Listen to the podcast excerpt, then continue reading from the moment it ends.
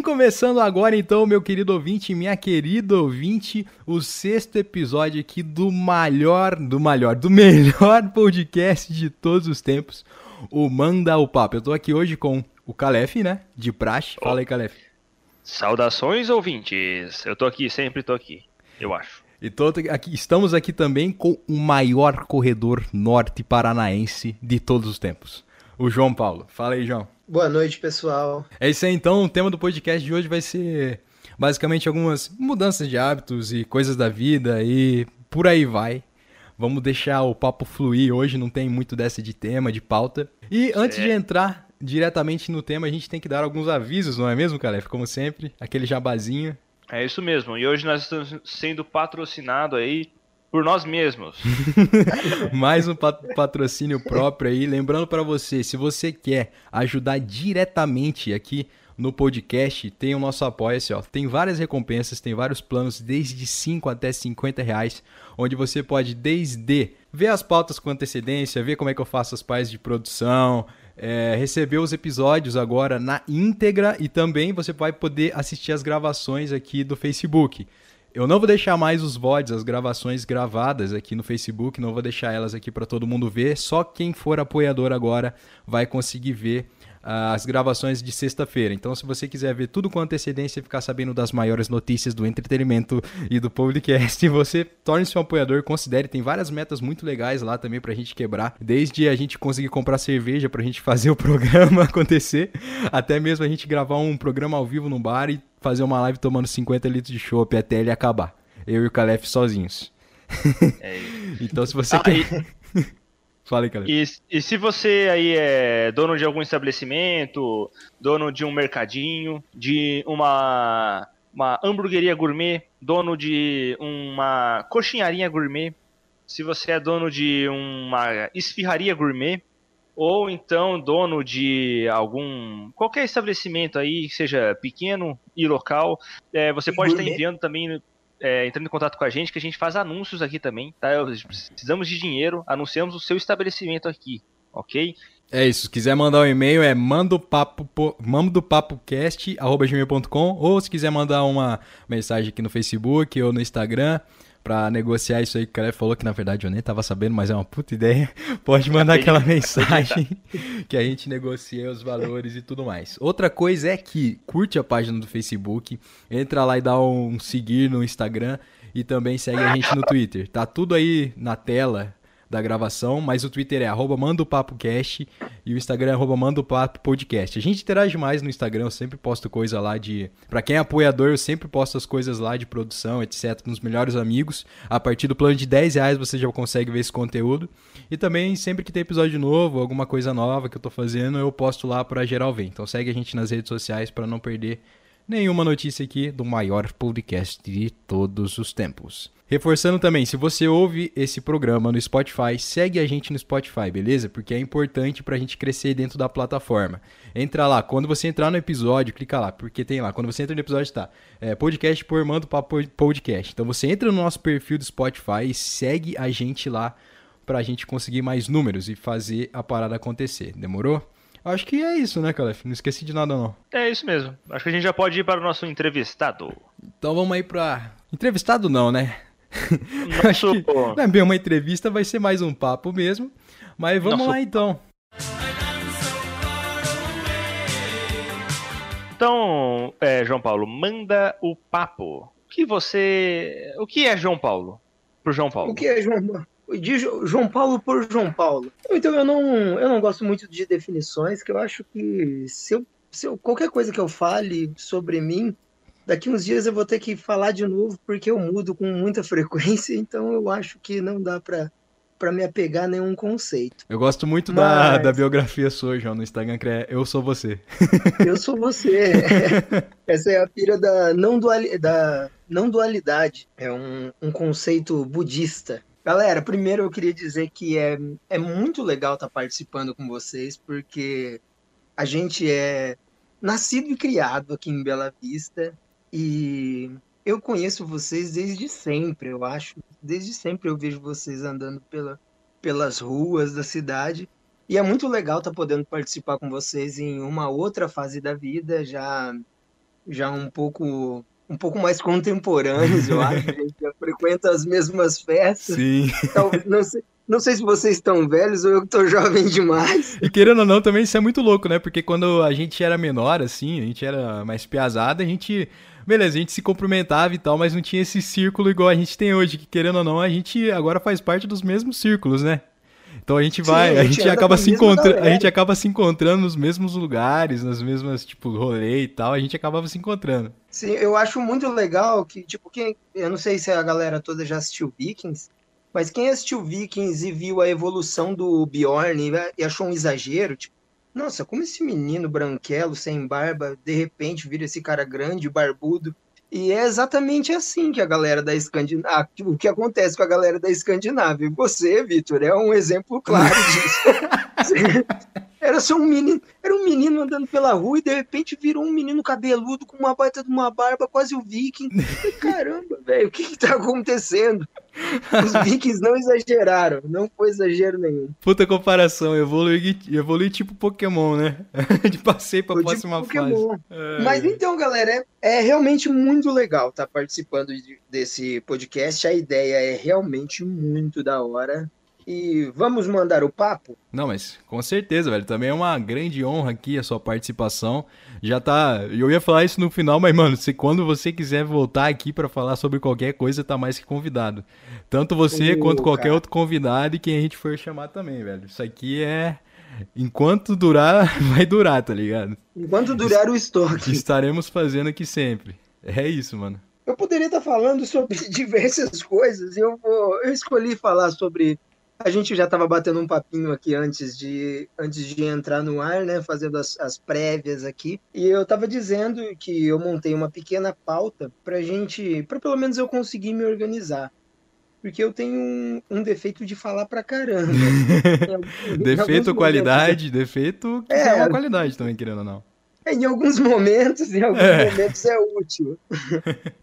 Então eu tive que me organizar aqui para que eu não esqueça, inclusive para que eu não esqueça o que eu estou falando, que isso vai acontecer. Provavelmente eu vou estar tá falando alguma coisa e vou me esquecer no meio o porquê que eu estava falando daquilo. Isso acontece com certa frequência. eu esqueço do que eu estou falando e às vezes eu não sei o porquê que eu estou falando determinadas coisas. Vamos lá, posso posso começar mais ou menos por onde eu tinha feito uma talvez, não vou dizer uma programação, mas talvez seja. não, pode começar, velho. Fica à vontade aí. Por onde você quiser guiar aí o programa. Já falei, mano, hoje aqui você que guia a parada. você que manda aqui.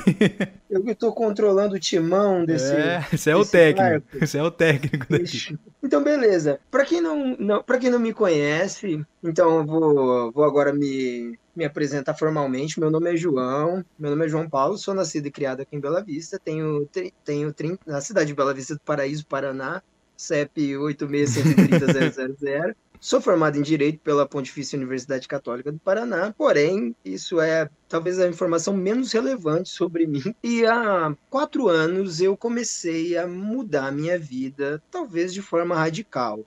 É, eu tinha 30 quilos a mais do que eu tenho hoje, eu fumava muito, eu bebia muito.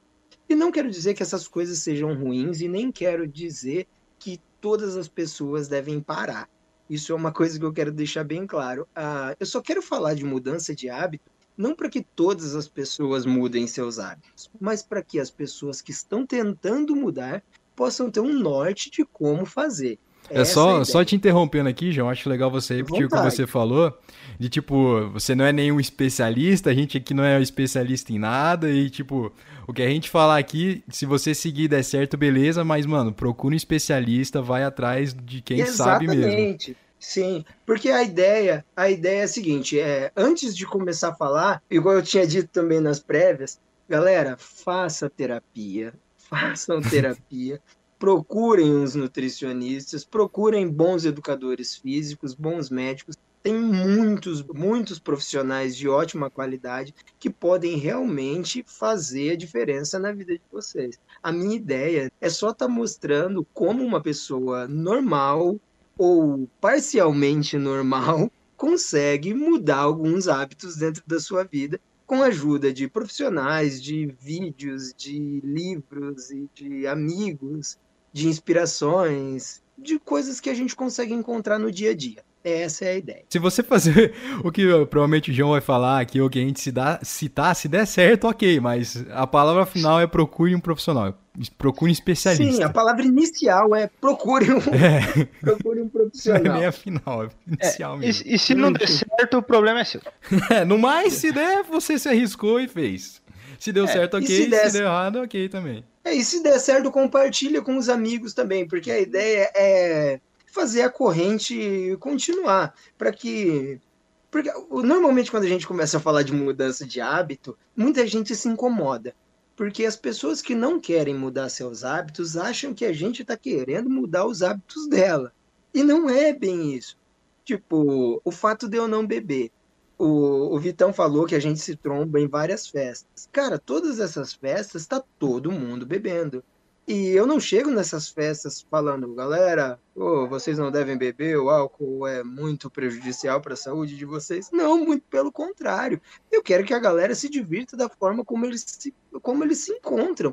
Eles gostam de se divertir, de se divertir bebendo álcool? Legal, se divirta bebendo álcool.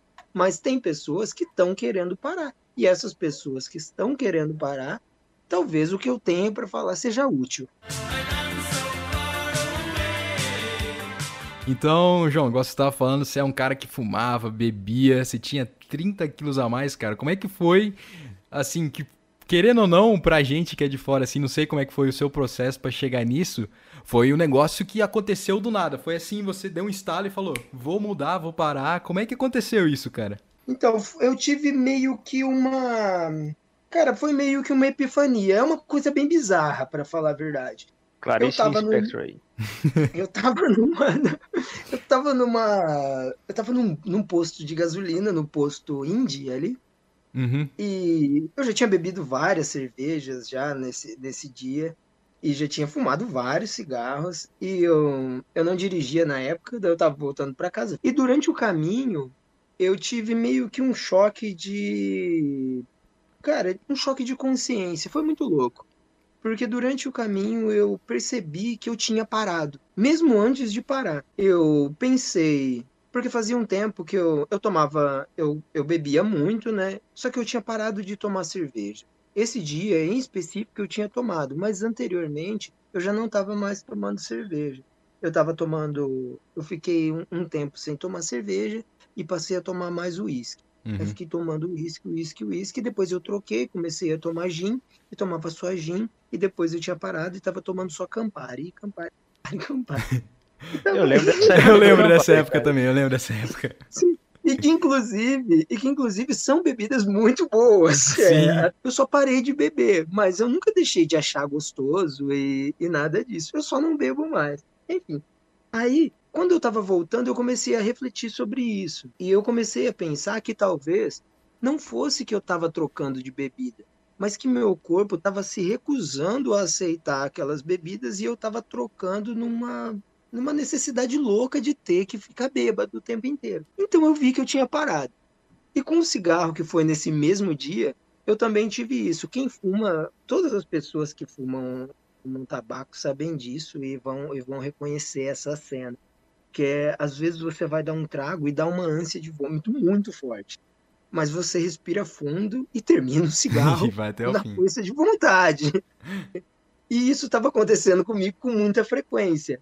Então eu comecei, eu estava jogando muitos cigarros pela metade. Então eu pensei, cara, eu acho que eu parei de beber. Quando eu tive esse pensamento, eu cheguei em casa e no outro dia eu chorei um monte e parei de beber e de fumar nesse dia. Então é uma coisa que é é realmente estranho, assim. Não, não sei se é estranho, mas é incomum. Normalmente as pessoas se preparam para parar. E eu acabei que eu não me, não me preparei. É, foi então, uma. Você virou a chave, literalmente. Isso, foi um interruptor ali que acendeu. E na hora, tanto que. Isso tanto foi louco que na, no dia que isso aconteceu, eu não consegui ter dimensão. Porque nessa época, é, eu estava eu estava vivendo uma fase bem crítica da minha vida, que era Eu tinha acabado de terminar um relacionamento. Eu tinha acabado de terminar um relacionamento, não. Eu tinha tomado um pé na bunda. Né? E, vamos, vamos falar de forma clara, né? E eu tinha, eu tava culpando meus amigos, porque quando você, quando a gente, às vezes a gente chega num ponto da nossa vida que a gente faz tanta cagada, só que a gente não quer assumir essas cagadas. Então a culpa é dos amigos que estão abandonando a gente, a culpa é da namorada e tal. E eu comecei a entender que toda aquela galera tinha muita razão de fazer aquilo que eles estavam fazendo. que não era culpa deles, na verdade a culpa era toda minha. Eu acho que eu precisei de ter essa epifania. Foi meio que uma uma reação do meu corpo a todo aquele momento de ruptura ali. Normalmente as mudanças nascem desses momentos de ruptura, né? São momentos de, de uma tristeza profunda e tal. E comigo não foi diferente. Foi, foi nessa época que, que aconteceu. Eu contextualizei mais ou menos a época, foi mais ou menos quando eu tinha quando eu tinha acabado meu relacionamento e tal, e eu não estava eu não tava muito bem. E eu fui eu mudei para Londrina. Nesse nesse período eu fui mudar, eu me mudei para Londrina e meu irmão era um, é um cara que ele é um bodybuilder, faz, fazia academia e tudo. E eu cheguei para morar na casa dele e eu era tipo um maluco. Eu era um pouco antes disso acontecer, eu era um maluco que só bebia e fumava e ficava na casa dele. E ele e eu comecei a ver os hábitos alimentares dele. Isso é uma coisa muito da hora que quando a gente quer introduzir um hábito, um, um novo hábito da nossa vida, a gente começa a a gente começa a querer copiar pessoas perfeitas da televisão. A gente não quer começar um. Oh, vocês que jogam. Quando você vai começar a jogar um, um jogo, você não quer ser igual o seu amigo que joga é, um nível a mais. Você quer ser igual o cara que joga, tem 2 trilhões de seguidores no YouTube. Você quer jogar igual o melhor jogador do mundo. E isso faz com que a sua, o seu objetivo fique muito distante do seu começo. E esse é um, uma das coisas que frustram muito a gente em qualquer hábito. E eu acho que ter morado com o meu irmão e ele era uma pessoa bem acessível, me fez ver que era possível eu conseguir. Porém, eu não conseguia falar essas coisas, eu não conseguia raciocinar sobre isso. Hoje eu consigo ver com um pouco, um pouco mais de clareza mas na época tudo acontecia aleatoriamente. Eu acho muito legal essa analogia de você querer começar bem por baixo mesmo, porque isso que você falou é verdade. Não adianta você. Tudo bem que, querendo ou não, às vezes se torna. Você se torna bem inspirado, você querer começar com alguém que está muito lá em cima, em X categoria, por exemplo, igual você falou do videogame, mas se você quiser ah, se tornar, um, por exemplo, fisiculturista e por aí vai.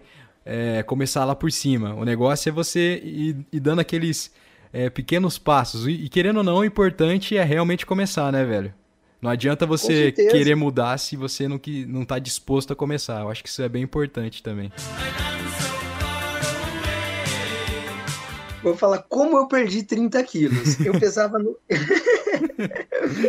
eu, eu, eu, pesava 98 quilos. Eu tava pesando 98 quilos. Não é uma e outra coisa, não quero dizer que pesar 98 quilos é ruim a maneira como eu, como eu tinha 98 quilos era ruim, era mal distribuído, era eu não estava bem com minha autoestima boa, então é, eu acho que é super válido pessoas se sentirem bem sendo gordinhos, eu acho que é, realmente rola beleza em todos os sentidos, rola, rola beleza em todos os pesos, rola beleza em todos os gêneros, cores, enfim não é uma, uma parada de que você precisa perder peso para se sentir bem. Não é nada disso. É, não é, é uma, não é uma regra, como... né? Não, não é, não é. É só como eu precisei fazer isso porque a minha saúde pediu para que isso acontecesse.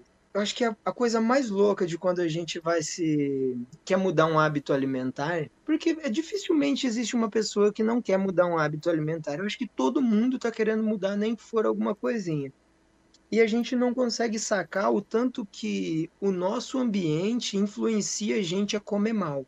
O açúcar mesmo. Eu acho muito louco quando alguém fala, eu vou ficar sem comer doce. aí ele não consegue ficar nem um dia, às vezes nem algumas horas. e, e, a pessoa pensa assim: poxa, cara, como eu sou um fracasso, eu não consigo ficar uma semana sem comer doce. Só que se você parar para pensar, a forma como o doce está presente na nossa vida. Quando a gente é criança, se você chora, você ganha um doce. Se você faz uma coisa bacana, você ganha um doce.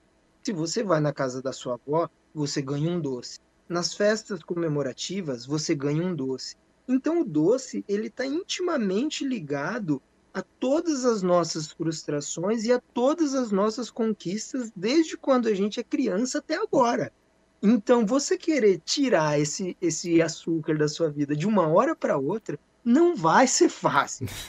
É uma parada que precisa de precisa estar tá no consciente, você precisa pensar nisso, né? Concordo, com certeza. E agora você falando assim, porque a gente foi, querendo ou não, educado desse jeito. E você querer Sim. mudar um hábito seu, querendo ou não, que é recorrente, de uma hora para outra, que às vezes você. A gente tem um costume muito também de, depois do almoço, depois da janta, a gente acabar comendo um doce, alguma coisa, alguma coisa uma doce. Uma sobremesinha. É, uma sobremesinha. É. Que seja uma barra de chocolate, tomar um sorvete, enfim um comer um bolo, isso tá implantado na gente. Então, querer mudar de uma hora para outra, uma coisa que a gente faz todo dia e com uma certa frequência ao dia, é muito difícil. É muito difícil. Tá, tá muito além da nossa vontade de comer doce. É muito além do querer comer doce. Então, quando a gente não consegue fazer isso, a gente fica chateado. Você pode ver que normalmente as pessoas que começam a fazer dietas ou tentando mudar os hábitos alimentares, o, o sentimento mais comum neles é frustração, porque eles não conseguem. Mas o fato de não conseguir é, é justamente isso. É porque a nossa sociedade. Colocar a culpa na sociedade é, é Sociedade bom, Coringa. Joker 2019. É... Não, porque a gente vive uma sociedade, cara. Não, e não é? É verdade, sim, cara. Sim. A nossa sociedade impõe maus hábitos. Por exemplo, ó, mais, um, mais um exemplo dentro, do, dentro da alimentação. É, os nossos pais, eles, quando eles eram crianças, é, o, os meus pais têm, têm 60 anos, então acredito que os, os pais de vocês também estão mais ou menos próximo disso, de 50, ali, 50, 60 anos, ok? É isso? É, mais ou menos é. isso, é. Oi, Chivo. É. É, girando mais ou menos em torno disso aí. Os nossos pais são de uma geração que eles começaram a viver uma vida mais ou menos orgânica de coisas de sítio ali, principalmente aqui na nossa região, de uma comida feita à mão, de pão feito à mão, muita, muito doce de bar, coisas simples. Porém, dentro da, da vida dos nossos pais, no meio da vida dos nossos pais, teve um boom industrial. E essa parada industrial começou a ser sinônimo de status. Então, você comprar uma pizza sadia dentro de uma caixa que, se você deixar ela debaixo da sua cama por 40 anos, ela vai continuar a mesma coisa, era uma parada que, para os nossos pais, era uma parada de status. Era uma parada legal ter isso. Consumir refrigerantes em, em, em lata, consumir alimentos enlatados, começou a não ser somente uma parada fácil. Começou a surgir como uma parada de. realmente de status, o status alimentar.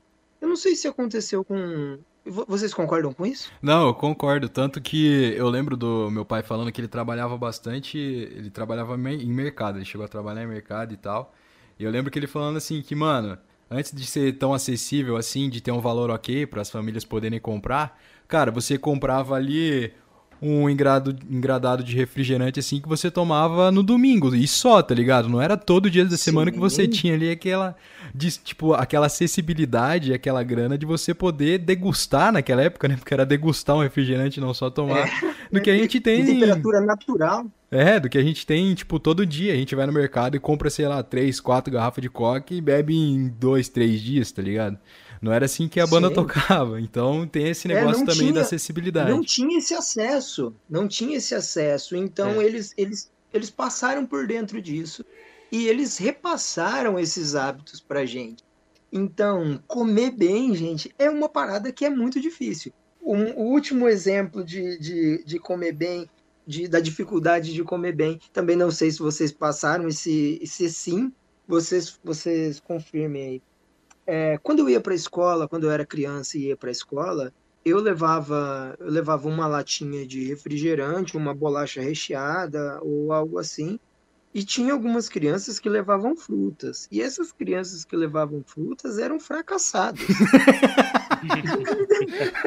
Ninguém trocava lanche. Eu chegava com uma passatempo e o cara falava: se você quer metade da minha banana, eu falava, velho, se você não sair daqui, eu vou dar um soco na sua cara. Eu não quero nada da sua banana. Então, é, até é porque na nossa época a gente não tinha celulares. É, quando, quando eu era criança, eu não tinha celular, nem as meninas não tinham bebê newborn. Não, não rolava isso. O status da criança era o lanche dele, que podia ser trocado na hora do recreio e tal. E quanto mais industrializado fosse, se você chegasse com uma caixa de bis numa escola, você era um deus. Você era um deus conseguia distribuir. Sim, você conseguia comprar muitos votos com uma caixa de bis, né? Sim. Eu já vi algo assim, é, também de status, relacionado ao consumo de carne também, né? Tipo, que antigamente, tipo assim, o cara comer uma carne, velho, tinha que ter uma festa foda pra dar motivo pra você matar um porco, matar um boi, pra você comer, Sim. entendeu? Não, não era tipo de eu ir no açougue e pegar, comprar carne, assim, era uma coisa mais difícil acabar comprando carne. E daí, tipo assim, que isso até mesmo tá meio que intrínseco hoje em dia no, na cabeça do pessoal por causa da questão de churrasco, assim, que é status, você tá comendo carne e comendo, ostentar carne, assim, sabe? Cara, eu acho muito louco. Eu, eu parei há um, há um tempo atrás de, de postar carne no, no Instagram. Eu entendo que tem pessoas que não gostam e para mim não faz realmente não faz diferença. Eu achei muito legal você falar isso, Calef, porque é uma parada que eu ainda não tinha feito essa correlação em relação ao, ao status. É, e é muito real. Hoje em dia a galera tem. Você postar uma. Se um cara comer uma picanha e não postar, velho. Ele não comeu a Ele não comeu a picanha. Não né? comeu.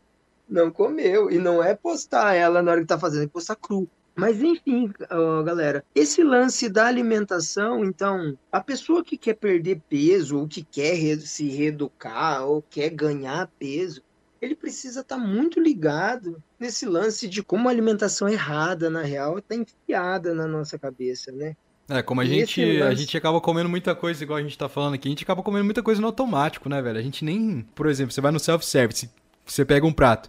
Quando que você vai não pensar em colocar um bife, colocar um filé, colocar aquelas conchonas de um arroz e um feijãozão brabo, colocar, sei lá, um pedaço de lasanha, tá ligado? Sim. Então, isso tá muito. é, a gente vai não muito no automático. Pra Aquela gente, lasanha pesada pra pesar o prato, bastante. É. Pepino é muito pesado. Dizem que não, é, não vale a pena colocar pepino quando você for no self-service. Diz que ele pesa pra caramba. Mas o, o lance é justamente esse: a gente come no automático. E não só come, né? A gente faz. A gente vive grande parte da nossa vida no automático. E a parte de comer, cara, é. Porque a gente só quer comer pra matar a fome, né? Não tem o lance de. E tem o lance do prazer de, de comer, do lance estético da comida agora também, da comida postável, da coxinha gourmet, como, como rolou no jabá do início ali. A coxinha gourmet, não sei mais o que gourmet, não sei mais o que gourmet. O mundo hoje é um, é um grande espaço gourmet, né? Então, eu, agora que eu discorri uma porrada sobre comida aqui e não falei como eu perdi meus 30 quilos. Então, vou falar Vamos lá agora então, a revelação. como, como eu perdi meus 30 quilos. Galera, eu comecei a comer coisas de verdade. Receita da avó. Se você entrar no mercado, pense na sua. Se sua avó não for tão velha, pense na sua bisavó. Se sua bisavó também for bem jovem, eu, acho que eu já tô ficando meio velho. Pensa na tataravó, sei lá. Mas você tem que pensar em uma pessoa velha. Entra dentro de um mercado e pensa numa pessoa velha. Pega uma caixa de. Como é o nome daqueles. Daqueles empa- empanados de frango mesmo? É o. Nugget. É. Nuggets. Pe- Pega uma, uma caixa de nuggets. A sua avó reconheceria aquilo como alimento? É, é- essa, é, é- essa é a pergunta que tem que vir. Se a sua avó sua bisavó, uma pessoa mais velha, se a, pala- se a resposta for não, você não deve comer. É a parada do real food, né? É comer comida de verdade. A pessoa que come só alimentos de verdade, ela pode comer em grande quantidade, isso se ela tiver uma vida minimamente ativa, que raramente ela vai conseguir ganhar peso. E, tipo, às vezes chegam algumas pessoas que falam assim: ah, então, cara, eu tenho comido tão pouco e mesmo assim tô ganhando muito peso. É mentira, não tá comendo muito pouco. Provavelmente ela tá comendo uma porrada de coisa. Então, às vezes tá comendo até sem ver. Defina pouco, Mas, né? É, então, é, defina pouco, é bem isso. Mas o, o lance, o lance é, é isso. Para fechar, fechar esse, esse bloco, é, uma parada que é muito legal é como a gente disse que, que a sociedade impõe mesmo é, que a gente deve comer algumas coisas e como a comida aparece na nossa vida sempre que você errar dentro da sua. Isso não vale só para dieta, eu vou, eu vou usar esse. Eu vou estar tá usando essa, essa técnica aqui na dieta, mas ela serve para qualquer mudança de hábito. Que é uma, é uma parada bem fofa, inclusive. que, é o, que é o seguinte: todas as vezes que você errar dentro de um. Tipo, poxa, tô, tô querendo fazer uma dieta, Aí hoje é dia de comer aspargos com, sei lá, com carne moída e você come uma caixa de bombom, você tem que pensar o seguinte: a primeira reação é você ficar muito puto com você mesmo. É você ficar extremamente frustrado e ficar chateado com você mesmo. E sempre que você tiver essa sensação, você pensa em como você falaria com uma pessoa que você ama. Tipo, se seu melhor amigo tivesse, ou sei lá, sua mina, ou sua mãe está fazendo uma dieta e ela erra na dieta, você falaria para ela assim, pô, você é uma fracassada. Nossa, você não consegue comer o aspargo, tem que comer 88 sonhos de valsa. Você não vai falar isso para ela. Então por que falar para você? Né? Então pense, sempre que você for fazer essa autocobrança, pense em como você falaria com uma pessoa que você ama e respeita muito. E haja dessa forma com você. Então, poxa, João, hoje não deu, mas amanhã, vamos lá, eu sei que essas paradas são difíceis. É, não precisava ser, ter sido tantos sonhos de valsa, dá pra ser metade disso. Boa, mas, né? Foco, né, velho? Força aí, amanhã dá, hoje não deu, mas amanhã dá. Porque a parada precisa ser sustentável, tem que ser minimamente da hora de fazer. É esse o lance. Sempre que a gente fica se martirizando, a gente acaba ficando. A gente chuta o balde e sai fora. Esse que é, essa é a real, né? É, o negócio é ouvir mais um anjinho do bem do seu ombro do que um anjinho do mal. Igual aquele lá, igual aquele filme lá do Cusco que tem o Kronk, que daí ele fica na dúvida entre quem seguir. Na dúvida, segue o anjinho do bem, então. é isso. E também o importante, igual você falou, pô, vacilei, comi 87, o pacote inteiro do sonho de valsa aí, mas o negócio é não desanimar, né, velho? Porque é muito fácil parar, né? Querendo ou não. É, muito, é muito mais fácil você parar do que você persistir na parada e querer levar ela minimamente a sério para você engrenar nela. Sim, velho. Normalmente é, o primeiro passo é, é importante e você continuar dentro disso, cara, é muito complicado. Então, João, como você correu uma maratona? Com... Como eu corri uma Como maratona? correr uma maratona? Esse é o guia. Como correr uma maratona? É, antes de mais nada, eu queria dizer que uma maratona são 42 quilômetros. Cacete. Sem parar. Sem parar. É, é, de Bela Vista a Londrina. É de Bela Vista a Londrina. Literalmente. Então, é, eu tava morando em Londrina e eu morava próximo ao Zerão, morava ali do ladinho do Arnaldo. Bom lugar também. Mas, sim, mas olha para você ver como eu já preferi usar a referência o Zerão. Eu morava ali pertinho e todos os dias de manhã eu decidi que faria uma caminhada. Então eu comecei a acordar um pouco mais cedo e ia todos os dias para lá e comecei a fazer uma caminhada. E eu comecei a reparar que tinha uma japa lá no Zerão, ela tinha uma deficiência física, não sei se de nascença ou adquirida em uma das pernas. E eu chegava na no zerão e essa japa estava correndo. E eu ia embora do zerão e essa japa estava correndo. E eu fazia sete quilômetros andando. E eu falava, caramba, velho, como que essa japa tá correndo com essa perna curta, que coisa mais louca. E aquela mulher não parava de correr, não parava de correr. E eu comecei a, a, a pensar comigo, né? Poxa, velho, é possível. É possível. Tem como. Eu também consigo. é, tem como, eu também consigo. Aí comecei a correr. Corri um. Teve um dia que eu corri. Na, na minha primeira tentativa, eu corri 600 metros, né? E caminhei até dar 7 quilômetros. E eu coloquei essa meta. Todos os dias eu caminharia até dar 7 quilômetros. Mas antes disso, eu faria uma corrida no máximo que eu consegui. E foi indo, foi indo, foi indo. Até que eu fui começando a conseguir correr. É, o Vitão também correu, né, Vitão? Você já correu? Sim, você, cara. Você já, é, e você começou também caminhando? Cara, foi. É, comecei caminhando e depois eu falei assim: ah, cara, quer saber?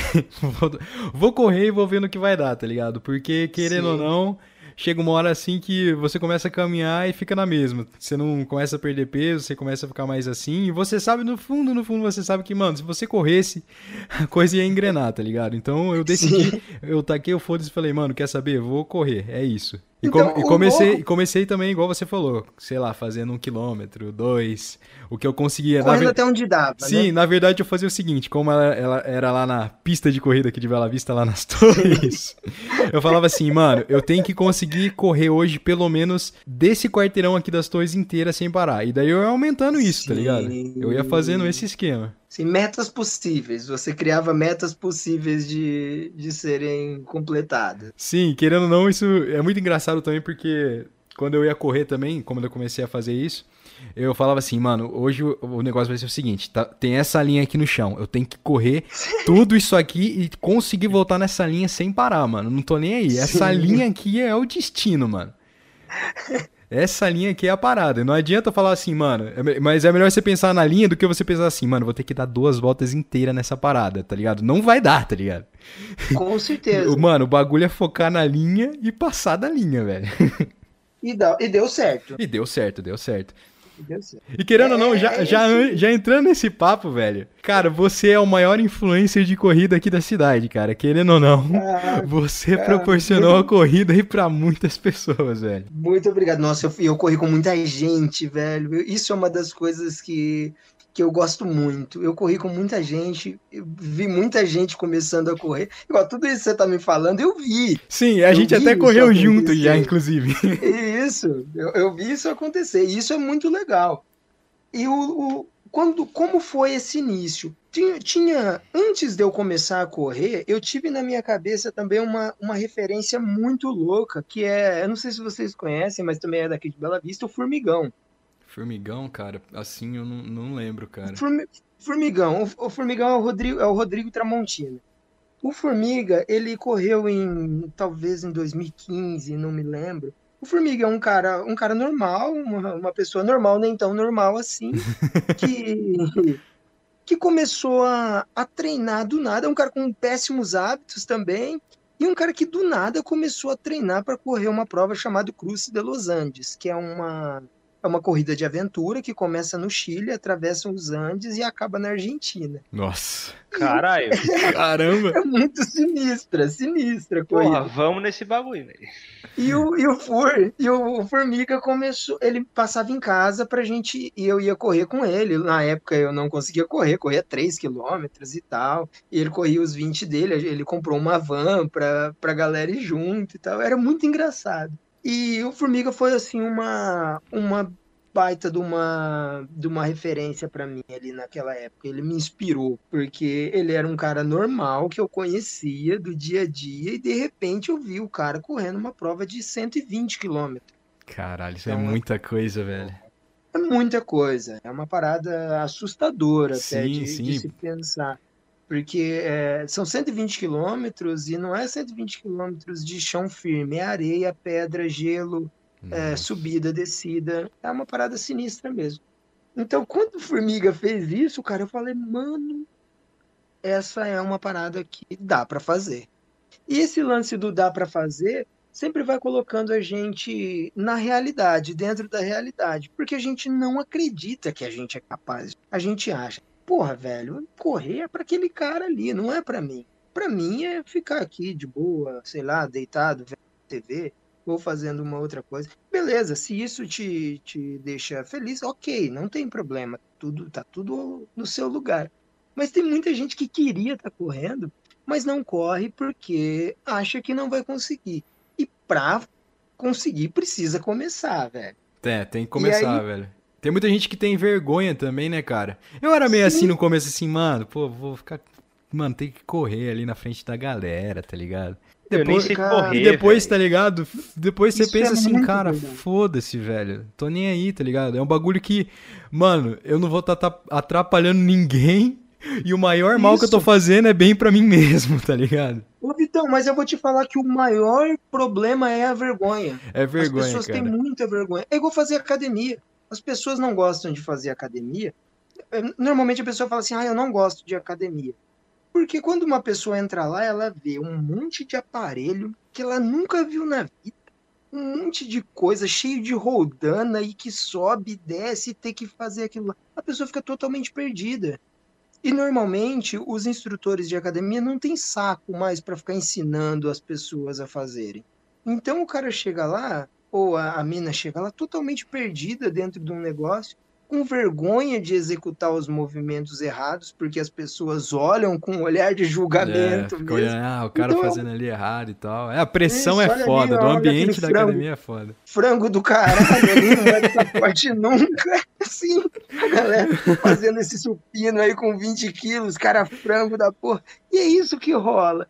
Então, quando a pessoa chega, sempre que eu via um aluno novo, eu sempre colava nele e falava, velho, fica de boa, que os primeiros dias é um saco. Não coloca peso, só aprende, fica amigo dos aparelhos, fica familiarizado com o ambiente, porque depois que acontece isso, fica mais fácil. O início de todo hábito, ele não é legal, ele é extremamente doloroso. É, uma, é, um saco mesmo. É um saco, qualquer coisa. É, um jogo, quando você começa um jogo, principalmente jogos online, onde você vai começar e já vai ter alguém bom. Quando você começa a jogar, é desconfortável, é aquele, aquele sentimento de eu sou ruim, de incapacidade, é terrível. Só que você precisa passar por isso. E é isso que a galera não suporta. A galera normalmente, quando chega esse esse desconforto inicial, eles as pessoas caem aí. E é a presença desse desconforto e ficar familiarizado com esse desconforto que é a chave para conseguir qualquer hábito. Porque depois que você consegue estar tá familiarizado com esse, com esse desconforto, com esse sofrimento, com essa confusão, eu, eu gosto de falar que é angustiante. Mas depois que passa isso, fica bom fica bom. As coisas começam a funcionar. Igual você falou, começar um jogo novo, ainda mais. Vamos pegar, por exemplo, aqui o League of Legends, que é um jogo que ele é um MOBA, cara, e ele tem muitos, muitos campeões que são muitos bonecos e cada um tem a sua peculiaridade, cada um tem a sua habilidade. Então, para você aprender a jogar com cada um, e daí tem a posição que você tem que jogar no jogo, e daí tem os itens para você fazer, é muita informação Nossa, e é, é, um saco. você, você não sabe fazer nada, e quando você não tem alguém, igual você falou, te ensinando, na maioria das vezes te desmotivando e rindo de você, cara, aí que você não vai pra frente mesmo. Mas, mano, a maior e melhor dica aqui eu acho que é o seguinte: sempre vai ter alguém que é pior que você. tá ligado? Mesmo que você dê o seu melhor numa coisa que você não sabe, sempre vai ter alguém que não vai saber nada e sempre vai ter alguém que vai ser sempre pior que você, tem. cara. Você tem que pensar assim, Sempre tem, né, cara? Tem que pensar assim. Tem que, tem pensar, que pensar assim, velho. Não tem como. Ah, cara, isso até reforça um pouco o que tu disse de focar numa, numa vitória pequena, assim, né? Porque, tipo assim, se tu entra no jogo e você quer já. Tem os caras muito pica lá e você quer já competir com eles, entendeu? Já quer ser já igual era, eles. Já era, entendeu? Entrar na academia, eu quero eu quero. Se eu entrar na academia, eu quero ficar com. perder 30 quilos. Aí, ó, voltando, lembrando você disso aí. Sim, sim. quero perder 30 quilos. Tipo assim, eu não vou. Tipo assim, se eu focar no 30 quilos, não vai dar certo. Tem que focar no 5 ali primeiro. Entendeu? E de Isso, pouquinho. Um, um, um quilo. É, é mas é essa. 500 gramas, 500 Muito gramas. bem colocado, Caleb. Muito bem colocado, muito bem. Eu, Não, acho... eu, só trago, eu só trago boas colocações aqui. Eu acho também que. Só mesmo, né?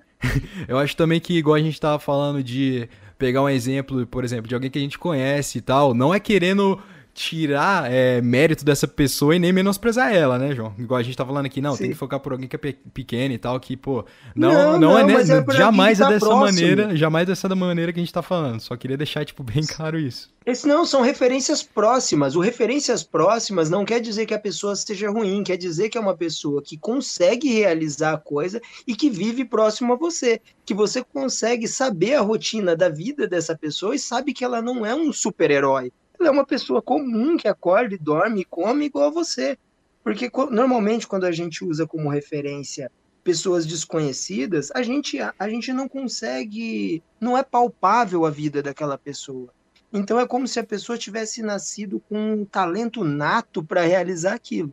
E quando a gente pega a galera que a gente conhece, a gente vê que não, que é só uma pessoa qualquer fazendo aquela coisa, né? uhum. né? Ó, por exemplo, na corrida, uma parada que é muito doida é que é o seguinte: é, as pessoas que querem começar a correr, é, isso acontece, aconteceu muito comigo. Muitas pessoas me viam correndo. Ó, a gente tem uma pista de corrida aqui em Bela Vista, e muita, muita gente me via correndo lá. E às vezes eu fazia, eu fazia alguns treinos longos lá de 21, alguns treinos de 25 e tal. Então muita gente me via correndo. E eu corria essas corridas mais longas em ritmo confortável. E as pessoas chegavam para mim depois e falavam: assim, ah, João, quando será que eu vou correr como você? E não que era correr como eu em relação à distância, era correr como eu sem, sem dor, sem esforço. E isso é uma mentira muito grande. Porque quando eu estou correndo, independente de eu já ter corrido tantos quilômetros e de eu já correr há tanto tempo, enquanto eu estou correndo, na minha cabeça está assim: você não vai conseguir sua perna tá doendo. A minha tá sempre assim também.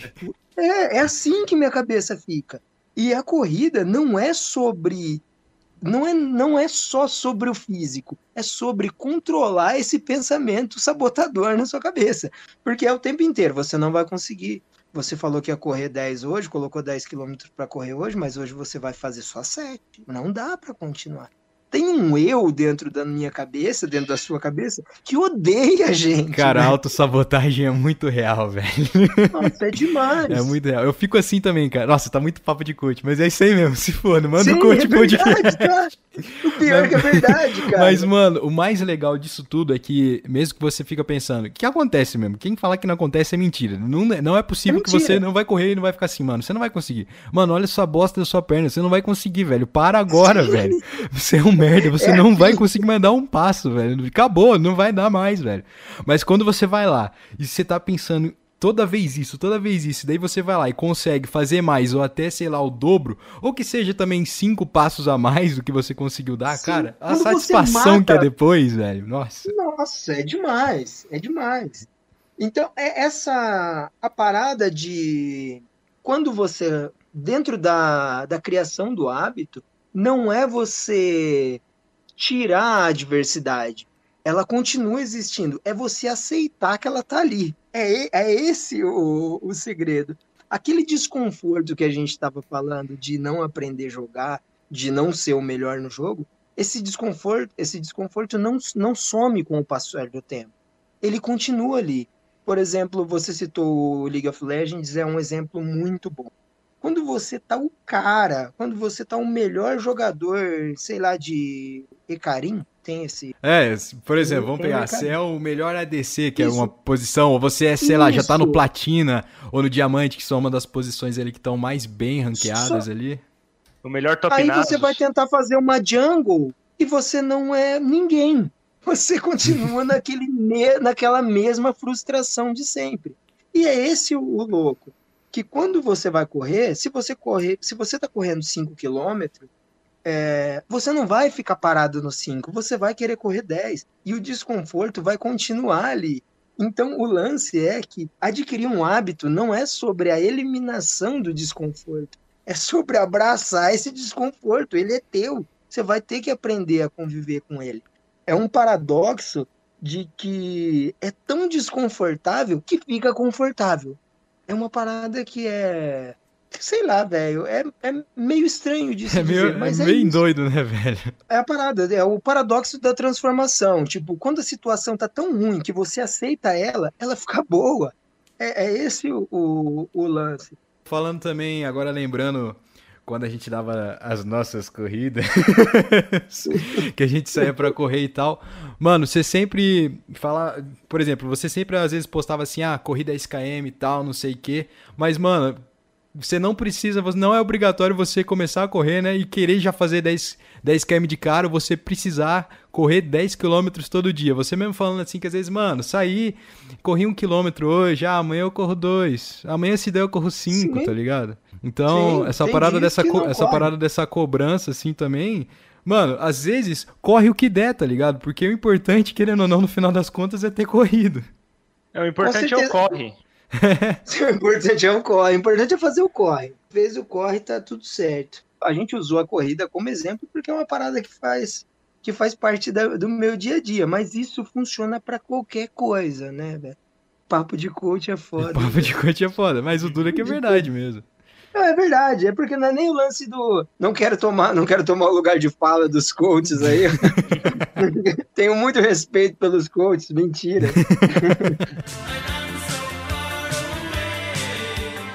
Agora eu vou falar de um assunto delicado, um assunto muito delicado, principalmente para ser falado com vocês dois. Ixi. Como parei de beber? Nossa. Cara, isso aí eu de vez em quando penso que é um mito, assim, uma lenda. Como ele, parei ele tá de fingindo. beber? É, na verdade ele bebe escondido, certeza. Aquela água lá, a água que ele toma é vodka. Ele acha que a gente não sabe, ele tá enganando a gente. Será mesmo? Será que esse cara Eu acho que antes de você entrar nesse assunto, João, só queria lembrar de uma vez que a gente tava lá no, lá no postão, tava tendo show do Santa, e daí a gente tava. A gente, eu, eu tava sentado numa mesa, eu, Calef, eu não lembro mais quem que tava com a gente agora. Eu, eu bebi? Ah, eu lembro! E daí, lembro. E daí você tava lá com outro pessoal e a gente bebendo e tal, você pegou, pagou uma breja Vocês pra gente. Coca. Não, não. Sim. Você pegou e pagou breja pra gente, a gente tava bebendo coca, né? Isso, é, daí che... a gente chegou uma breja lá, e o cara foi olhando assim. Aí depois a gente acabou olhando pro você, daí você fez um sinal assim. Daí a gente já ligou os pontos. Daí a gente falou assim: vamos fazer o seguinte, vamos mandar uma coca pro João. E o João tava bebendo nessa época ainda, a gente pegou e chegou uma coca lá pra ele. Ele não entendeu nada, só olhou pra gente, mandou o sinal agradeceu. Então eu acho que isso aí. É. foi... foi muito engraçado esse dia, cara. Eu lembro. Nossa, foi muito bom. Vocês me mandaram uma coca. Eu acho que vocês estavam com o Arthur, não era? Ah, é, é isso aí, era, a gente tava com o Arthur, é verdade. Nossa, foi muito bom esse dia, Vocês me pagaram uma coca. Eu, eu tava com a galera Aí eu falei, pessoal, eu vou mandar uma cerveja ali para os meninos ali, ó, estão começando a sair, eles precisam tomar umas brejas. Os caras, não, pode mandar. Tá, foi um consenso na mesa para mandar breja para você. aí a gente mandou, aí quando chegou a coca, velho, a gente morreu de rir. Foi muito bom esse dia, cara. Muito bom. Então, oh, eu, como eu tinha comentado aquela hora sobre beber, eu não, eu acho que as pessoas têm, têm que beber e podem beber. Não é uma, não é um lance sobre beber é ruim e, e tal. Não é isso. É, é um lance sobre como beber para mim era ruim e como do, naquele, naquela mesma ladainha de sempre lá que não é para as pessoas pararem, é para quem está querendo parar poder de alguma forma se orientar. Uma coisa que me que de certa forma me incomoda é que eu tenho muitos amigos que não é o caso de vocês, ainda bem, que tem como único hobby a bebida. E isso eu acho muito grave, que são que são pessoas que quando eles não estão trabalhando, eles estão bebendo. E se você chamar para fazer outra ou qualquer outra coisa, eles não têm outra coisa para fazer a não ser beber. E isso eu acho Cara, eu acho até triste, talvez. Eles não bebem só porque gostam de beber, eles bebem por falta de opção. Pode crer. Tá ligado? Então, eu acho que esse, esse é, um, é um lance é um lance foda. A bebida como a bebida como hobby, eu acho que ela é muito danosa principalmente no impacto financeiro que isso é, tem, cara. É complicado mesmo. Aquela breja artesanal e tal. É, Gastei 200 conto aqui em breja. Tô bebendo agora. É, beber é caro, velho. Beber é caro. caro, velho. É, o negócio é, é igual você tá falando. Um negócio é você pegar e combinar, assim, de ir com o pessoal tomar uma breja da hora e tal, é, em um dia X, por exemplo, e mais na frequência, assim, ainda mais quando se torna uma necessidade, Isso. aí já o, o, patamar já é, opa, calma aí também. E outra aqui também, querendo ou não, o, os rolês que a gente dá de sair e tal, igual a gente pega, vai jogar um board game lá no Rena e tal, a bebida, é, a bebida é simplesmente uma consequência disso. Tem Com lá, certeza, tem lá, ok, vamos beber, não tem, ok, não vamos beber, velho. E não é um exagero é sempre uma paradinha ali para molhar as palavras, né? Para ficar. Para gerar um entretenimento pra... ali no game. Isso, para estar tá ocupando as mãos. É uma parada que não tem. Não Dá é uma, uma... dificuldade pro jogo um pouco a mais. Leva a discussão Sim. na mesa. melhorar, para melhorar o desafio. Para mim era uma parada meio patológica. Eu meio que eu bebia para todas as coisas, para todas e para nada. Eu bebia qualquer tempo disponível e dinheiro disponível que eu tinha, eu bebia ele. O único, o único dinheiro que eu, não, que eu não gastava com bebida era o dinheiro do meu cigarro, que eu comprava o meu cigarro. Aí eu não tinha. E tem uma parada que é muito louca sobre a bebida, que é. E da mesma forma que é a alimentação, o açúcar que a gente estava dizendo lá em cima, a bebida ela, tem, ela é da mesma forma, ela é intrinsecamente infiltrada em todos os nossos hábitos. Sim. É, uma frase que eu acho muito louca sobre a bebida é sempre eu mereço. Eu acho, acho tipo, muito da hora. Se dando um presente, assim, né, mano? É. Trabalhei pra caralho hoje, porra. Sim, Tem que abrir uma gelada, senão não vai mereço. ter como, velho. Em partes Sim. eu concordo, assim, porque eu não reclamo, não. Eu concordo pra caralho. eu concordo pra cacete. Eu concordo pra caralho. Aliás, tipo, aconselho. Quando eu, tava, quando eu tava com meus brothers, assim, numa sexta-feira, e a galera fala assim, mano, tram, trampei pra caralho, agora vou abrir uma cerveja porque eu mereço. Eu falo, mano, você merece. Com certeza você merece. Pode pegar essa lata aí e torar o pau. E eu acho muito louco. Quando é. é lógico que cada um, cada um sabe os problemas que tem, sabe saber onde pisa. E... Mas eu acho que é uma coisa da hora de se refletir sobre, cara, de que forma o álcool tem participado da minha vida, de que forma eu tenho bebido. Eu tenho bebido para quê? Eu tenho bebido porque eu mereço depois de um dia de trampo ou eu tenho merecido todos os dias, né? é, então, Pô, trabalhando pra forma... caralho, velho. Claramente um cara aqui que tá bebendo todo dia. Tá trabalhando bastante, Caleb. Porra, trabalhando pra caralho. Eu acho que ele se esforça pra trabalhar muito também. pra poder beber. É.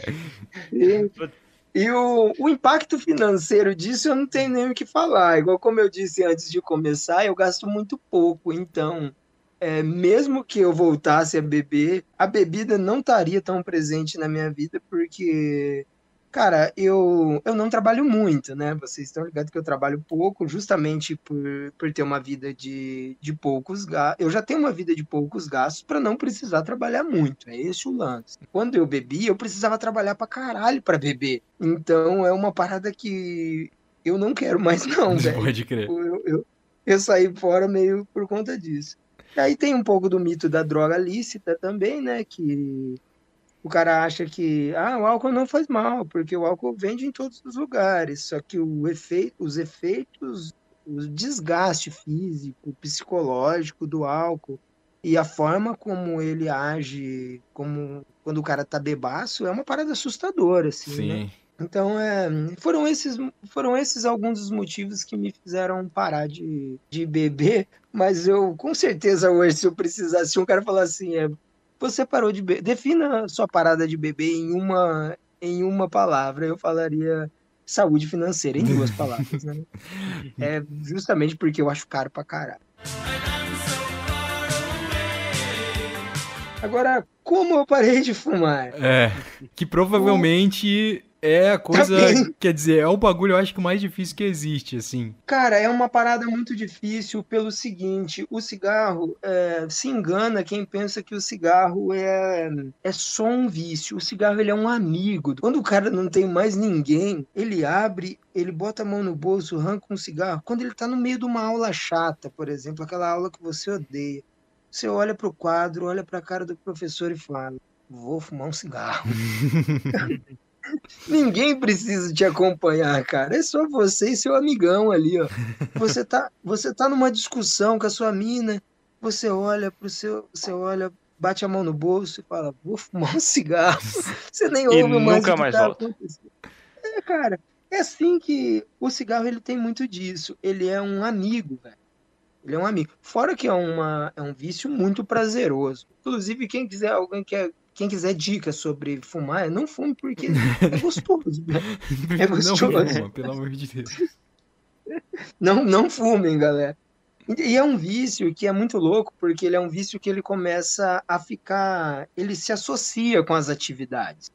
Você pode ver que é, todo mundo conhece alguém que fuma, né? Uhum. Aí o cara fala assim: ah, então sempre que eu tomo um café eu preciso fumar. O outro, ah, depois que eu escovo os dentes eu tenho que fumar. Ah, quando eu vou no banheiro dar uma cagada eu tenho que fumar. Ah, quando eu, quando eu tô lendo um livro eu sempre acendo um cigarro. Antes de dormir eu tenho que fumar. Vira uma rotina ele, quase, né? Ele vai entrando no meio de tudo que você faz na sua vida. E aí tudo começa a te lembrar o cigarro. E ele é um, uma carteira de cigarro, vem 20 cigarros. Então, você tem sempre um ali próximo de isso você. Que eu, isso que eu ia falar também, cara. A questão de, tipo assim, você parar de beber e ir lá comprar, sei lá, uma, duas, três brejas, você bebeu, ok. Mas, tipo assim, cigarro, mano, é um bagulho que vem um monte, tá ligado? Então, tipo, pra você dosar isso, porra... É muito E outra, difícil, não, não esquenta também. É, não esquenta. É. Cara, cigarro é uma parada... Cigarro é difícil. E sem contar que tem o impacto financeiro também do cigarro. Cigarro é caro. Cigarro é um bom cigarro, né? Na verdade, dá para você comprar um cigarro qualquer aí, o...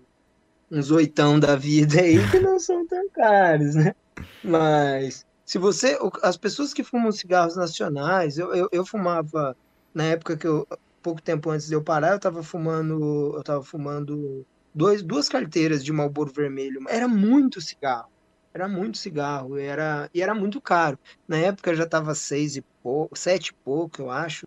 Era ah, mais de 15 reais de cigarro por dia. Nossa. É, daí fora o hálito, né, o cheiro que deixa nas roupas, a textura da pele, a perda sensorial, porque você não sente mais o gosto como você sentia antes. É, todo... Você não sente mais Todo o efeito das 1 bilhão 472 toxinas que tem na parada. Mais nicotina, mais nicotina e alcatrão que causam dependência. É. E não existem níveis seguros para o uso dessa substância. Então, cara, é, o cigarro é uma parada que foi assim. Talvez o cigarro seja a coisa que eu mais fico feliz assim de ter tirado da minha vida. E é muito louco porque depois que eu parei de fumar, eu nunca mais coloquei um cigarro na boca. Nunca mais tive vontade de, de tabaco. Nunca tal, mais precisou, né, velho? Nunca mais precisei de tabaco. É uma parada que eu acho extremamente foda, porque o tabaco, ele é. Cara, ele é, é louco demais o tabaco, porque se você tá fumando e acaba o seu cigarro, você olha para o seu redor e sempre vai ter alguém que vai ter um para te dar. A gente ia muito para um rancho em Alvorada, eu e meus brothers, e eles fumavam e eles também fumavam muito. E teve uma vez que, tipo, tinha bebida, tinha música, tinha carne, mas acabou o cigarro, velho. Na hora, Todo um olhou pra cara pane. do outro. Foi coisa de cinco minutos, todas as malas estavam arrumadas. Caralho. Não dava para ficar no lugar. É assustador, assim, como. Tipo, se você tiver num, num barco, a galera que sai para pescar e tal e o pessoal for fumante real e acabar o cigarro, a galera volta no remo. volta no remo. Não é exagero nenhum, velho. Acho que não, é... não só também o cigarro, como qualquer outra coisa, né, velho? Eu acho que a parada de você ser dependente de alguma coisa é uma merda. Tá ligado? Não importa do que, porque depender de alguma Nossa. coisa é foda. Porque, se, igual, se a coisa acabar ou sei lá, se você não tiver a coisa na hora, mano, é uma merda, cara. Porque você, querendo você ou não, tá você fudido. depende. A palavra, você depende daquilo, você não consegue, Sim. tá ligado? Você não vai pra frente, mano. E é muito louco, porque é como se a coisa tivesse mais força sobre você do que você sobre a coisa. Isso é uma coisa muito louca. Sim, é um papo muito louco. Igual, vamos falar aqui de um negócio que muita gente tem problema com isso, que é, querendo ou não, a própria internet, cara. Muita gente tem problema com a internet. celular. De, de não conseguir parar próximo, de ficar meu... scrollando o celular, não, não conseguir parar de ficar entrando ah, em rede meu... social. Ó, e você que tá ouvindo aí o podcast no celular, joga fora ele. Mas termina de ouvir o programa primeiro. Termina de ouvir o programa primeiro. Ou então começa a fumar e depois testa que o que a gente falou. Porque o lance do, vou citar um, um cara, não sei se vocês já ouviram falar de um de Sigmund Bauman. Já ouviu, Ah, Calé? Cara, eu. o cara falar, do, não. da modernidade líquida aí. Isso, exatamente. O Bauman, ele, ele fala num livro dele, num livro chamado Globalização, que tem, tem um trecho muito interessante. Eu ia até pe- pegar o, o- o trecho aqui, mas eu achei melhor só parafrasear mesmo. Fica mais curtinho. Que ele fala sobre que a- o cérebro, o cérebro do, do homem, do paleolítico para o nosso agora, mudou pouquíssima coisa. Assim, em relação a- ao formato e tal. E como aquela galera recebia muito menos informação do que a gente recebe hoje. Então, como esse desenvolvimento que foi acontecendo, como agora a quantidade de. Vamos ver de que forma que eu posso colocar isso de um. Como eu consigo colocar isso de uma forma bem clara? Vamos pensar nos nossos pais quando eram crianças.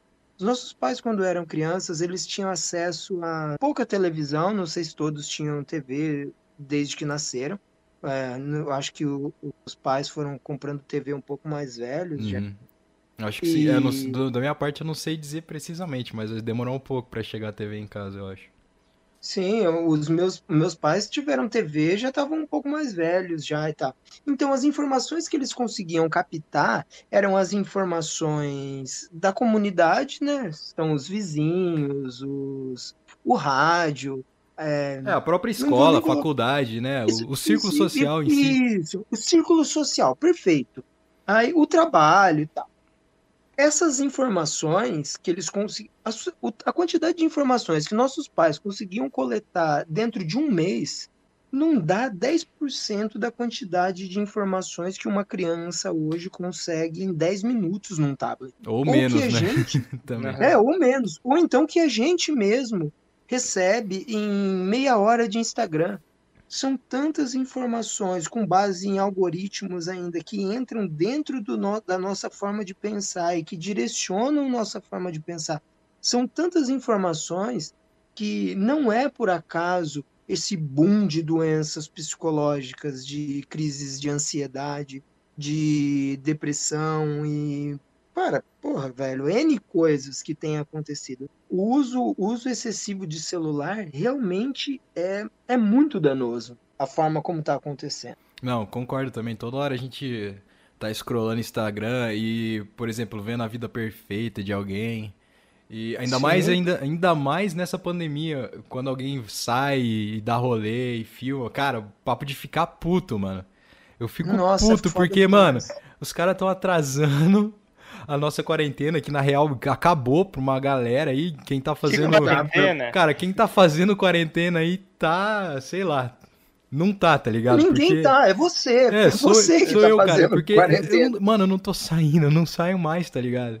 Tudo eu bem saí que pra e uma galera, né? mano, todo mundo que eu converso, a maioria, graças a Deus, não tá saindo, velho. E se tá saindo é porque, sei lá, tem que trabalhar, tem que correr atrás do dele, tá ligado? Mas assim, Sim. sair pra, sei lá, é, uma festa ou sei qualquer outra coisa assim, cara, mano, me dá uma raiva, cara. E ainda mais me dá muito mais raiva quando é alguém que eu conheço, tá ligado? Eu fico Eu acho que me dá puto. muito, muita raiva quando é alguém que eu gosto. Sim, quando é alguém que eu gosto também. Quando é alguém que Cara. eu gosto, eu fico puto da cara, velho. É foda, velho. Tem toda essa questão e também tem a, tem a questão também de, igual você falou, muita informação toda hora. E querendo ou não, cara, a gente tá sabendo de coisa que acontece do outro lado do mundo.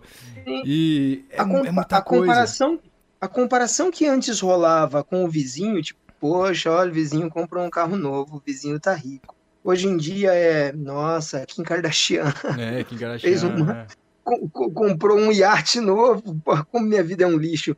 Então, é, o referencial ficou muito distante, né, cara? Hoje o, o modelo de vida perfeito não é mais o fulano da nossa cidade, que antes já era quase inalcançável. O- hoje os- o referencial de pessoas ricas, por exemplo, de pessoas, isso, pessoas de sucesso, né, que se dizem de sucesso, são pessoas que estão muito distantes da nossa realidade. E isso, e a gente trabalha com comparação, né? É difícil não se comparar. Então é uma parada que realmente para a saúde mental da galera tá sendo tá sendo terrível, né? É, é uma merda, velho. E outra que também, a internet, querendo ou não, não tem tutorial, velho. Você abre e tá ali. Não tem um primeiro Isso, passo. Não, ou... tem área de, é, não tem área de trabalho, né? É, não tem como você, você entrar e alguém te dosar, ou a própria internet falar assim.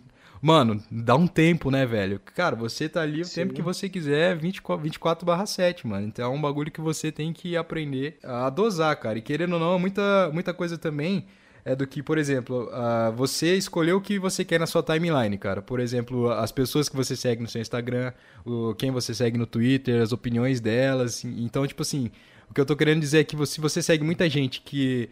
É, bolhas. É, bolhas. Por exemplo, ah, uma galera Sim. fala assim, ai, mano, não sei o quê, tô triste hoje. Não tô falando que seja ruim ser triste ou ficar triste. É, é consequência, você acontece, tá ligado? Não tem como você controlar isso. Sim. E tudo bem você ficar pessoas triste também. Tristes. É, pessoas ficam tristes, tudo bem, não, não tem mal nenhum nisso, mas por exemplo, às é vezes até gostoso às vezes, para é, falar a verdade. Às vezes você até se identifica, querendo ou não, porque você fala assim, Sim. puta, hoje eu acordei, porra, tô indo na merda, não sei o que, aí você abre lá, por exemplo, o Twitter, daí você vê uma galera, pô, mano, hoje tá foda, não sei o que, acordei meio zoado.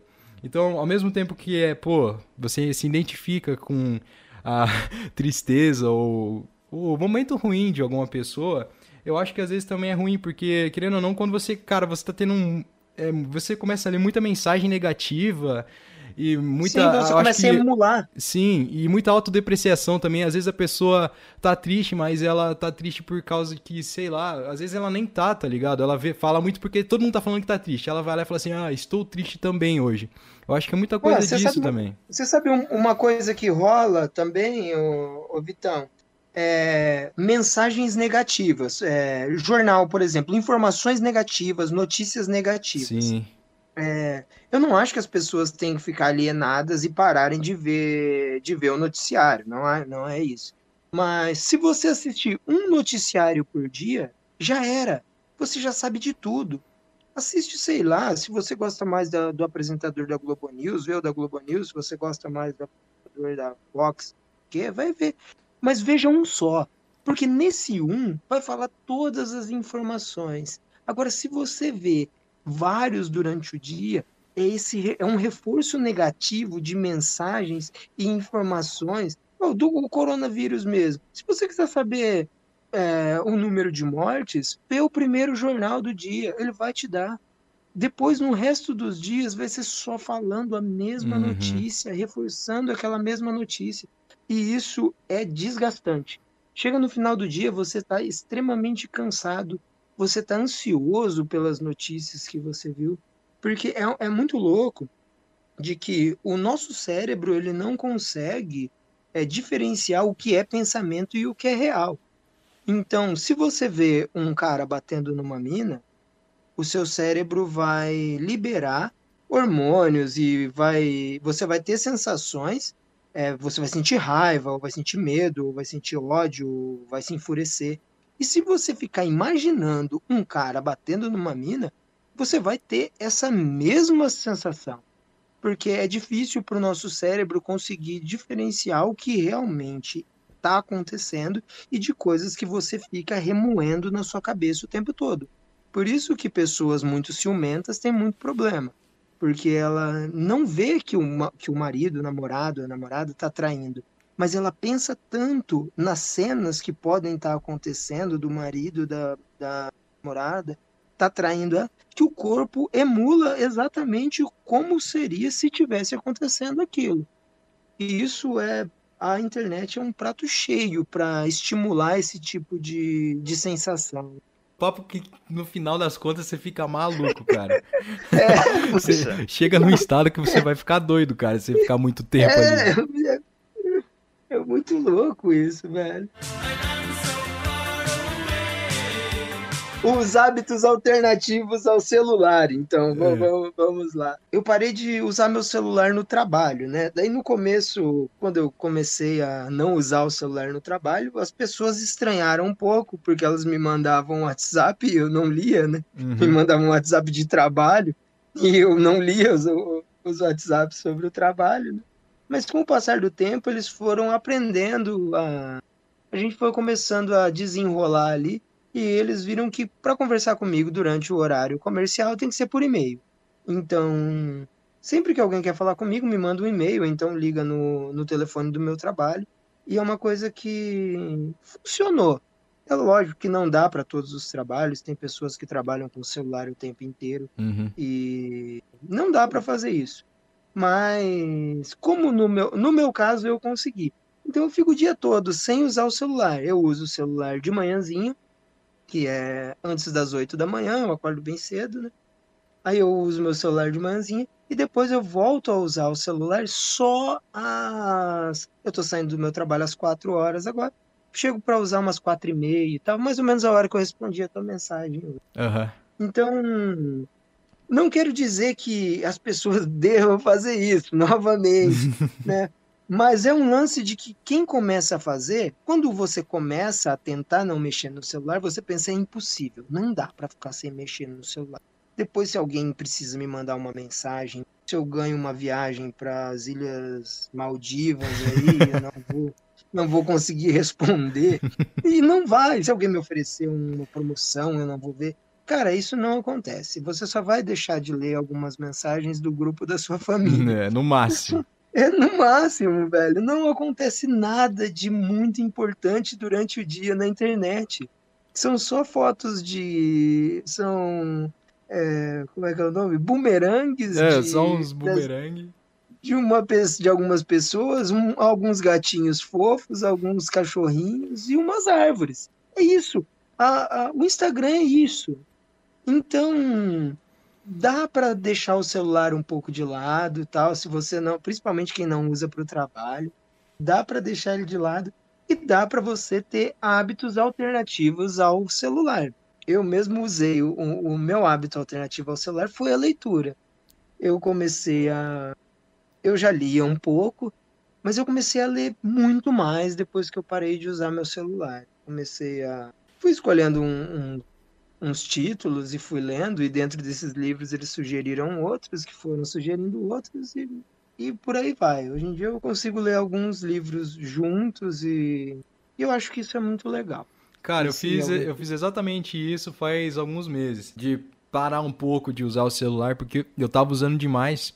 E, cara, um dos bagulho que eu fico puto no celular é quando alguém te manda mensagem e depois de 5 segundos você não respondeu, ela, ela- ou manda assim, tá me ignorando, ou fica te cobrando resposta, tá ligado? Sim, E eu sou uma pessoa é- que, tipo, acontece. agora nesse, nesse último mês eu fiquei bastante, até por causa de ficar postando coisa aqui nas mídias sociais, do, do podcast e tal. Então, esse último mês eu fiquei usando bastante o celular. Mas esses meses também eu tinha parado um pouco pra conseguir ler, cara. E, e foi muito bom porque eu consegui ler três livros é, mês passado. Então foi, porra, Cara. o ápice, Opa, assim, do meu ano, tá ligado? Sim. Ó, cara, até Cara- defendendo um pouco a- a- o nosso mercado aqui, eu estou ouvindo agora audiolivros, tá? Sim, e é muito bom audiolivros é também. sensacional, cara. Qual você tá, qual você tá ouvindo aí? Me, me manda, me manda os links. Ah, cara, eu comprei, eu comprei um aqui porque eu tinha dinheiro na de umas perguntas que eu fico respondendo do Google. Eles pegam meus dados e me dão dinheiro em troca. E daí eu comprei um livro que eu precisava ler. É sobre Bom. é, é coisa empresarial. De, Ah, ô, de, Calef, de venda, inclusive, venda B2B, velho, venda B2B, cara. Se quiser aprender a fazer venda B2B, Calef, eu fiquei assustado que esses dias você postou uma no seu Instagram a foto do livro que deu origem ao Mad, ao Mad Men, né? Foi- é, o Mad foi- Men. Essa Sim. é- o livro do Cara, 1.200, 1.200 pila, capa caro. normal, hein? Você é Isso, a- maluco. Applied Imagination. É, é um. Tipo assim, eu nu- nunca consegui ler esse livro, né? Eu mas acho que nem é- vai conseguir. Nem vou conseguir, talvez. Não, então, então, Mas eu vi pessoas falando muito bem dela, do, do livro. Então, caramba, ó, gente, tá mais barato agora, 326 reais. Tá quase Bom, agora dá pra agora tá comprado. bem Você parceladinho. viu o número de páginas? Você Hã? viu o número de páginas? Ah, isso Deve não importa não, o que importa é o conteúdo. Não, deve ter, deve ter mais de mil páginas. Deve ter. Nada, velho, o livro é usado ainda, velho. 300 conto no livro usado, tá ligado? É, É, maluco. O livro não, não, não existe mais. E aqui no, no- nos hábitos, é, uma coisa louca é que uma ótima coisa para se fazer quando a gente quer, quer criar um hábito, é se aproximar de pessoas que já têm esse hábito. Eu não sei se vocês têm, se vocês fazem isso. Por exemplo, vocês fazem a- por exemplo, vamos pegar um exemplo da leitura. A gente pegar alguém que curte ler o mesmo livro, ou que já Isso leu o livro que você o tá mesmo- lendo, ou que Isso. te indica um livro. É um clube de leitura quase, vai. Isso, É. um clube de, le- por exemplo, ó, quando eu queria me tornar uma pessoa mais organizada, eu sempre fui muito desorganizado. Quando eu queria me tornar uma pessoa mais organizada, eu comecei a colar no Rena. Pode O crer. Rena é um cara, o Rena é um cara muito organizado. Aí eu ficava todas as vezes que a gente estava junto com o Rena, eu ficava observando ele. Estudando. Cara, é, olha como ele guarda essas pecinhas, velho, desse jogo. Olha como ele coloca tudo dentro do saquinho. Inclusive, eu acho válido a gente fazer depois um podcast sobre board game, cara. Mais do que. Sim. Mais do que Nossa, vale. tem que ter, velho. Vai ter, vai ter. in- inclusive, o segredo do Renan pra ser tão organizado é apoiar o Mando Papo. É, é, já. Olha Ah, que é ele é um apoiador? Ele é ele um é apoiador. Segundo Cara, apoiador aqui desse programa. Nossa, o Renan, o Renan é uma pessoa, cara, que ele é. Eu sempre tive muito problema que eu sempre briguei com, com os meus amigos. sempre, sempre tive. É, são poucos meus, são poucos amigos que eu nunca briguei. E o Renan, ele é, tipo, o meu amigo mais antigo que eu nunca briguei. Ele não é o meu amigo mais antigo, lógico, mas ele é o cara que eu que tem menos. A gente não tem um histórico de briga. Nunca briguei com ele. Eu acho que eu, admiro muito a organização dele. Não só a organização, o Renan é um cara que eu admiro mesmo. E eu acho muito legal. De aprendo muita coisa com ele. Grande Então inspiração. grande inspiração. É uma, é uma. Então, é esse lance de se aproximar das pessoas. é, talvez isso até seja um pouco interesseiro, talvez.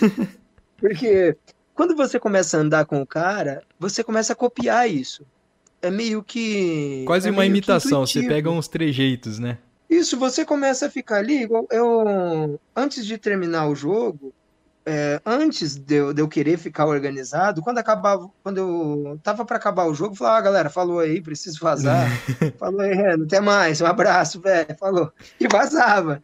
E depois de um tempo, eu comecei a ficar com ele depois do, do, depois do jogo para guardar, velho. Uhum. Ô, beleza, ô, Renan, esse aqui vai em qual lugar? Ah, esse aqui, ó, pode ver que a frente dele é verde. Esses aqui, ó, é cinza. Você tem que separar o cinza dos verdes e colocar cada um num ziplock. Ah, beleza, então. E é, é muito louco isso. E fazendo isso, eu comecei a começar a separar coisas e organizar coisas. É, eu comecei a organizar meu quarto e tudo isso comece, trazer, me aproximando de pessoas que tinham esse hábito. Então é uma parada que dá muito certo. Pensando agora já lá no começo da conversa, quando eu e quando eu e meu irmão, quando eu fui morar com meu irmão e comecei a me alimentar bem, foi vendo meu irmão se alimentar. Então, é uma parada que você começa a querer fazer, porque você começa a ver que é possível e que dá para fazer. Se aproximar do, das pessoas é legal. E fazer essas coisas mesmo quando não tiver afim de fazer. Isso também é muito importante É, para conseguir realmente. um hábito. Diga-me com quem tu andas, te direi Quem quem tu tu és. É. Minha mãe agora falando.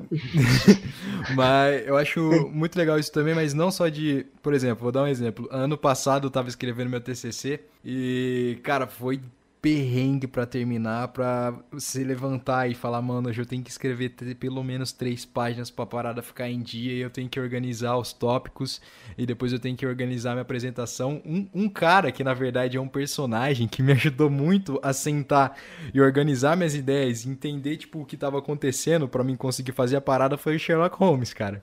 Porque quando chegava, chegava o final da noite eu ia assistir a série. Daí eu ficava de cara, porque eu gostava muito, muito, muito mesmo. Daí eu via, via lá o Sherlock falava, caralho, mano, olha esse O cara. da BBC, É, é, o da BBC, que é o Doutor Estranho lá, que faz o, o. Como é que é o nome dele, do ator? Cumberbatch, o É, o David Cu- é, o Cumber- Cumberbatch. Cumber- Cumberbatch. E que- Pipinão. É, e daí, cara, ele. O, o legal dele é a, tec- a técnica do palácio mental, que ele fecha os olhos e vai imaginando Sim. assim, um lugar ou coisas que ele deixou é, implantadas na cabeça dele, ele vai lembrando.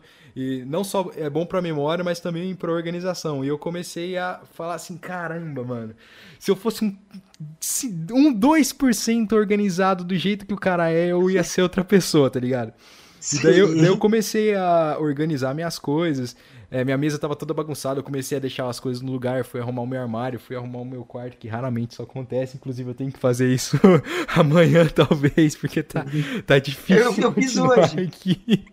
Eu tive, fiz hoje, velho. E, cara, me ajudou bastante. Então, fica a dica aí. Se inspirem não só em pessoas que estão ao seu redor, mas também se você curtir um personagem que tem umas qualidades positivas, considere se espelhar nele. Cara, é, tem, tem uma, uma parada que é chamada congruência. Eu não me lembro quem que é o, quem que é o psicólogo que fala sobre congruência, mas é, é mais ou menos assim. É, quando você tem, quando você almeja alguma coisa, no seu caso, por exemplo, quero, quero ficar mais organizado em relação ao meu TCC. É, com- ele chama de congruência o que você tem, o que, nas, o que a sua vida prática tem a ver com, com esse objetivo. Como eu posso dizer? Tá dando pra entender mais ou menos? Acho que, acho que tá, acho que tá. É, vai. É, Continua, tipo continua. assim, Continua. É, por exemplo, por exemplo, é, quero, quero correr uma maratona, mas eu tenho treinado corrida. Se você quer, quer correr uma maratona e tá treinando corrida, o nome disso é congruência. Ele fala que a maior parte das pessoas que não conseguem ter realização, não realização, que eu digo externa, mas de se sentir realizada, de ter essa parada de se sentir realizada, é porque as vidas delas, a vida delas não estão em congruência. Porque o cara quer ser um grande médico, mas está fazendo letras, por exemplo. É, aí fica Então, complicado. É, um, um- e é isso é muito comum, cara. Isso é muito mais comum do que a gente imagina. De pessoas que têm um. Porque a gente. Eu não sei vocês, mas eu tenho um eu dentro da minha cabeça que é um eu. Um eu meio utópico, que é uma pessoa que eu quero chegar a ser um dia. Vocês têm isso também? Ah, eu acho que todo mundo, querendo ou não, tem, assim, uma projeção do que quer ser, É, né? um eu ideal. Seria um eu ideal, né? É, e se- a seria, sua é, vida? seria quase seu, sua super forma, assim, vamos dizer. o Se- Seu último ato. Ubermensky, como diria É. Nietzsche. E vocês acham que vocês estão em congruência para esse fim? Cara, E o maluco pegou. eu hein? acho que se fosse pegar nos últimos meses, não, mas agora eu acho que, que tá rolando. Não sei. Então, e, e isso é, eu acho que isso é muito legal. Quando a gente, quando a gente começa, por mais que seja um passo, agora não, eu não vou nem continuar aqui, não, não quero que fique um coach. Quero- Mas é, quando a gente começa a caminhar nesse sentido, é muito louco como começa a fluir de uma forma muito legal. Quando a gente a gente quer melhorar em algumas coisas e tal. E quando a gente começa a pôr isso em prática, porque tudo isso que a gente disse agora, tudo, tudo, tudo, tudo, tudo se resume a uma palavra, que é prática. Tudo que você quer introduzir na sua vida ou que você quer mudar, precisa de prática. Quando você começa a praticar, você vai ficar, você vai ver que você não vai conseguir de cara. Você vai se sentir desconfortável, angustiado, você vai se sentir insuficiente. Porém, são fases que, se você suportar continuando e continuar praticando, as coisas vão fluir. E eu acho que é esse o grande segredo, assim, da. Acho não, é esse o grande segredo. Acho muito também que, querendo ou não, você se entender é essencial para que todo esse processo aconteça, tá ligado? Porque, igual você falou, ah, o cara quer ser médico, mas está cursando letras. Então, você se entender, é, querendo ou não, entender as suas vontades, o que você quer ser lá, que é o eu perfeito que você está projetando. Então, eu acho que esse é um primeiro passo bem importante e também que, é, nesse negócio da prática e tal, é, muita gente acaba fazendo o que muita gente está fazendo e, não- que- querendo ou não, não é o mesmo jeito para todo mundo. É isso que eu quero chegar nesse ponto que a, é o vezes, caminho sem caminho. Sim, às vezes você fazer X da mesma pessoa que é, é da mesma maneira que a pessoa tá fazendo, não vai funcionar. Às vezes você tem que fazer Y, Perfeito. às vezes você tem que fazer B, às vezes você tem que fazer A. Então tem muito é, disso também, é, eu acho. É porque é, normalmente, Vitão, a galera não se observa. Eu perco muita, vou, vou falar perco, mas não acredito que seja a palavra mais certa mas eu perco muito tempo do meu dia me observando, só vendo como eu reajo às situações. Como eu fico quando alguém faz alguma coisa que eu não queria que ela fizesse? Quando, como eu fico quando eu estou com raiva? É, de que forma meu corpo se manifesta quando eu estou com ódio das pessoas, da minha família ou do meu trabalho? Porque isso acontece. Não adianta a gente negar que a gente não fica com raiva pra caramba, às vezes dos pais, dos irmãos e do, e, sei lá, do mundo a gente fica. E como a gente reage a isso? Eu, eu, eu sempre fico me observando em relação a isso. O que eu posso fazer para mudar? O que eu, o, que eu, o que eu posso fazer para reconhecer que essas coisas estão acontecendo comigo e fazer com que elas tenham cada vez menos efeito? E é muito louco que nesse processo de autoobservação e de autoconhecimento é que a gente vai descobrindo que tem um monte de vontade nossa que nem são vontades nossas. Que são coisas que a gente pensa que quer e que na realidade nem quer. Que é tipo o cara que está fazendo letras e que na verdade quer ser médico. Às vezes ele acha que tem que ser letras agora. Mas no fundo, no fundo, ele não quer ter que soltar essa letras ou ter que enfrentar um sofrimento. Rola muito disso também. É falta de autoobservação faz com que a pessoa não consiga saber exatamente qual a vontade dele. E aí ele precisa fazer o que aparece pela frente.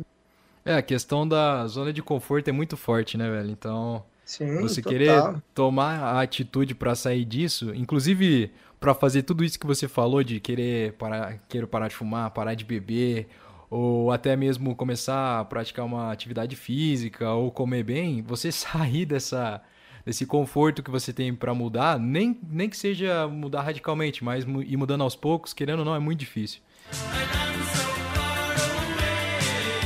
Aqui, por final, é, vamos chegando ao fim. Né? Calma aí, pessoal, estamos quase. Bate-papo.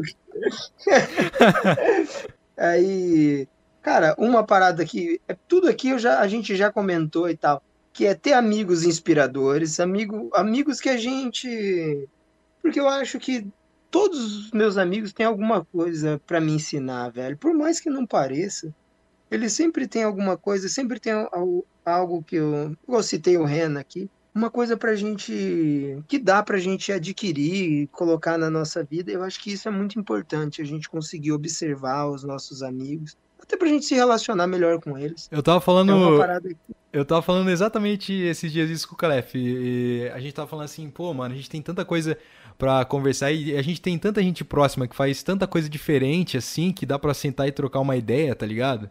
Então eu acho isso muito da hora, muito da hora também que a gente conhece muita gente que conhece muita coisa diferente do que a gente sabe. Então todo mundo tem alguma coisa para passar para frente, para ensinar ou para compartilhar também. Não é só questão de aprendizado e autoaperfeiçoamento, papo de coach, tá ligado? Sim, é verdade, é, todo, é todo mundo tem uma coisa legal para falar, cara, querendo ou não. Dá para trocar, você sentar com um cara e trocar uma ideia igual a gente tá fazendo agora. Estamos quase uma Sim. hora e meia trocando, literalmente trocando Sim. ideia, cara. Sim, a gente tá quase uma hora e meia, não, a gente tá quase duas horas. é. A gente tá quase duas horas. Eu acho isso, acho isso muito foda, cara. Agora eu vou falar uma frase que realmente, que realmente parece muito de coach, mas é que a gente, cara, precisa acreditar. Você precisa acreditar no que você está fazendo. Uma das coisas que, que eu tinha muita dificuldade é que eu não acreditava no que eu fazia durante muito tempo. Eu fazia várias coisas, igual a corrida mesmo. Eu corri por muito tempo sem acreditar que eu era um corredor. Eu corria sem saber que, era, que eu era um corredor era uma parada meio vazia de, de conteúdo. E quando eu comecei a sacar, pô, velho, não preciso ser o maior corredor do mundo, não, velho. Eu posso. Eu já tô correndo. Do jeito que eu tô, tá rolando legal. É, que é o lance do. É, não precisa, você não precisa começar fazendo tudo de uma vez. Pô, velho, acredita no que você tá fazendo. Pô, perdi um quilo. Pô, da hora, velho. Eu ganhei um quilo. Pô, da hora também, velho. Já era. Pô, o podcast tava, tava com, com, dois, com duas pessoas pagando grana. Pô, que da hora, velho. Daqui uns dias vai ter quatro, cinco. Daqui uns dias dez, vinte, trinta. Cara, é, esse crescimento, essa fase inicial só vai acontecer agora. Esse momento não vai acontecer de novo. Ele precisa ser valorizado. E o tanto de coisa é, o tanto de experiência, o tanto de, de sensações que esse período e esse processo, esse momento único está proporcionando é uma coisa que não vai existir mais. é, viver esse momento único é uma parada muito legal. Então, eu acho muito da hora realmente acreditar no que está fazendo, no sentido de, de viver tudo, viver em plenitude mesmo o momento que está que tá rolando. Eu, eu concordo, concordo muito, velho. Inclusive nessa parada que, por exemplo, pegando aqui o próprio podcast de exemplo, cara, eu acho que simplesmente as coisas têm que acontecer. Não importa se elas estão é, não tá 100% do jeito que a gente queria, elas simplesmente têm que acontecer, velho. Não, não precisa ser o perfeccionista da parada, mas, cara, as coisas têm que acontecer. Porque, por exemplo, eu às vezes fiz é, várias coisas que eu não acreditava, tá ligado? E aconteceu mesmo assim. Sim. E, por exemplo, eu podia simplesmente parar de soltar é, o podcast toda sexta e começar a soltar em dia variado, porque às vezes tem um, tem um negócio no áudio que falhou, eu falei, puta, mano, vai ficar esquisito assim, não sei o que, não sei se vai ter como arrumar, se pá, perder o episódio, pô, a galera vai notar, vai ficar voltando aqui, e eu começo a entrar nessas noias, cara, daí eu começo a falar, mano, não tá bom, não tá bom, mano, quem que vai ouvir isso aqui? Mano, não vai rolar, tá ligado? Mas aí depois eu, eu, penso assim, mano, o negócio simplesmente tem que acontecer, cara. Cara, o isso. perfeito é o maior inimigo do feito. Entendeu? É, é quem, quem disse isso mesmo? Eu não sei, é verdade, deve, deve ser Sun Tzu, Arte da Guerra. Pronto. E, mano... Foi você, foi você mesmo. Essa frase é sua, galera. É, para de essa frase é minha, cara. Não foi eu que escrevi mesmo, mas esqueci disso. É, eu acho que no, no final das contas é isso, velho. A parada tem que acontecer. Não importa. Ô, João, Sim, João, eu tenho uma pergunta aqui. Acho que é a pergunta Sim, que não quer calar. Certo. Que todo mundo quer fazer. Como que você conseguiu transformar a mudança de hábitos em um hábito? Eu não entendi, eu acho.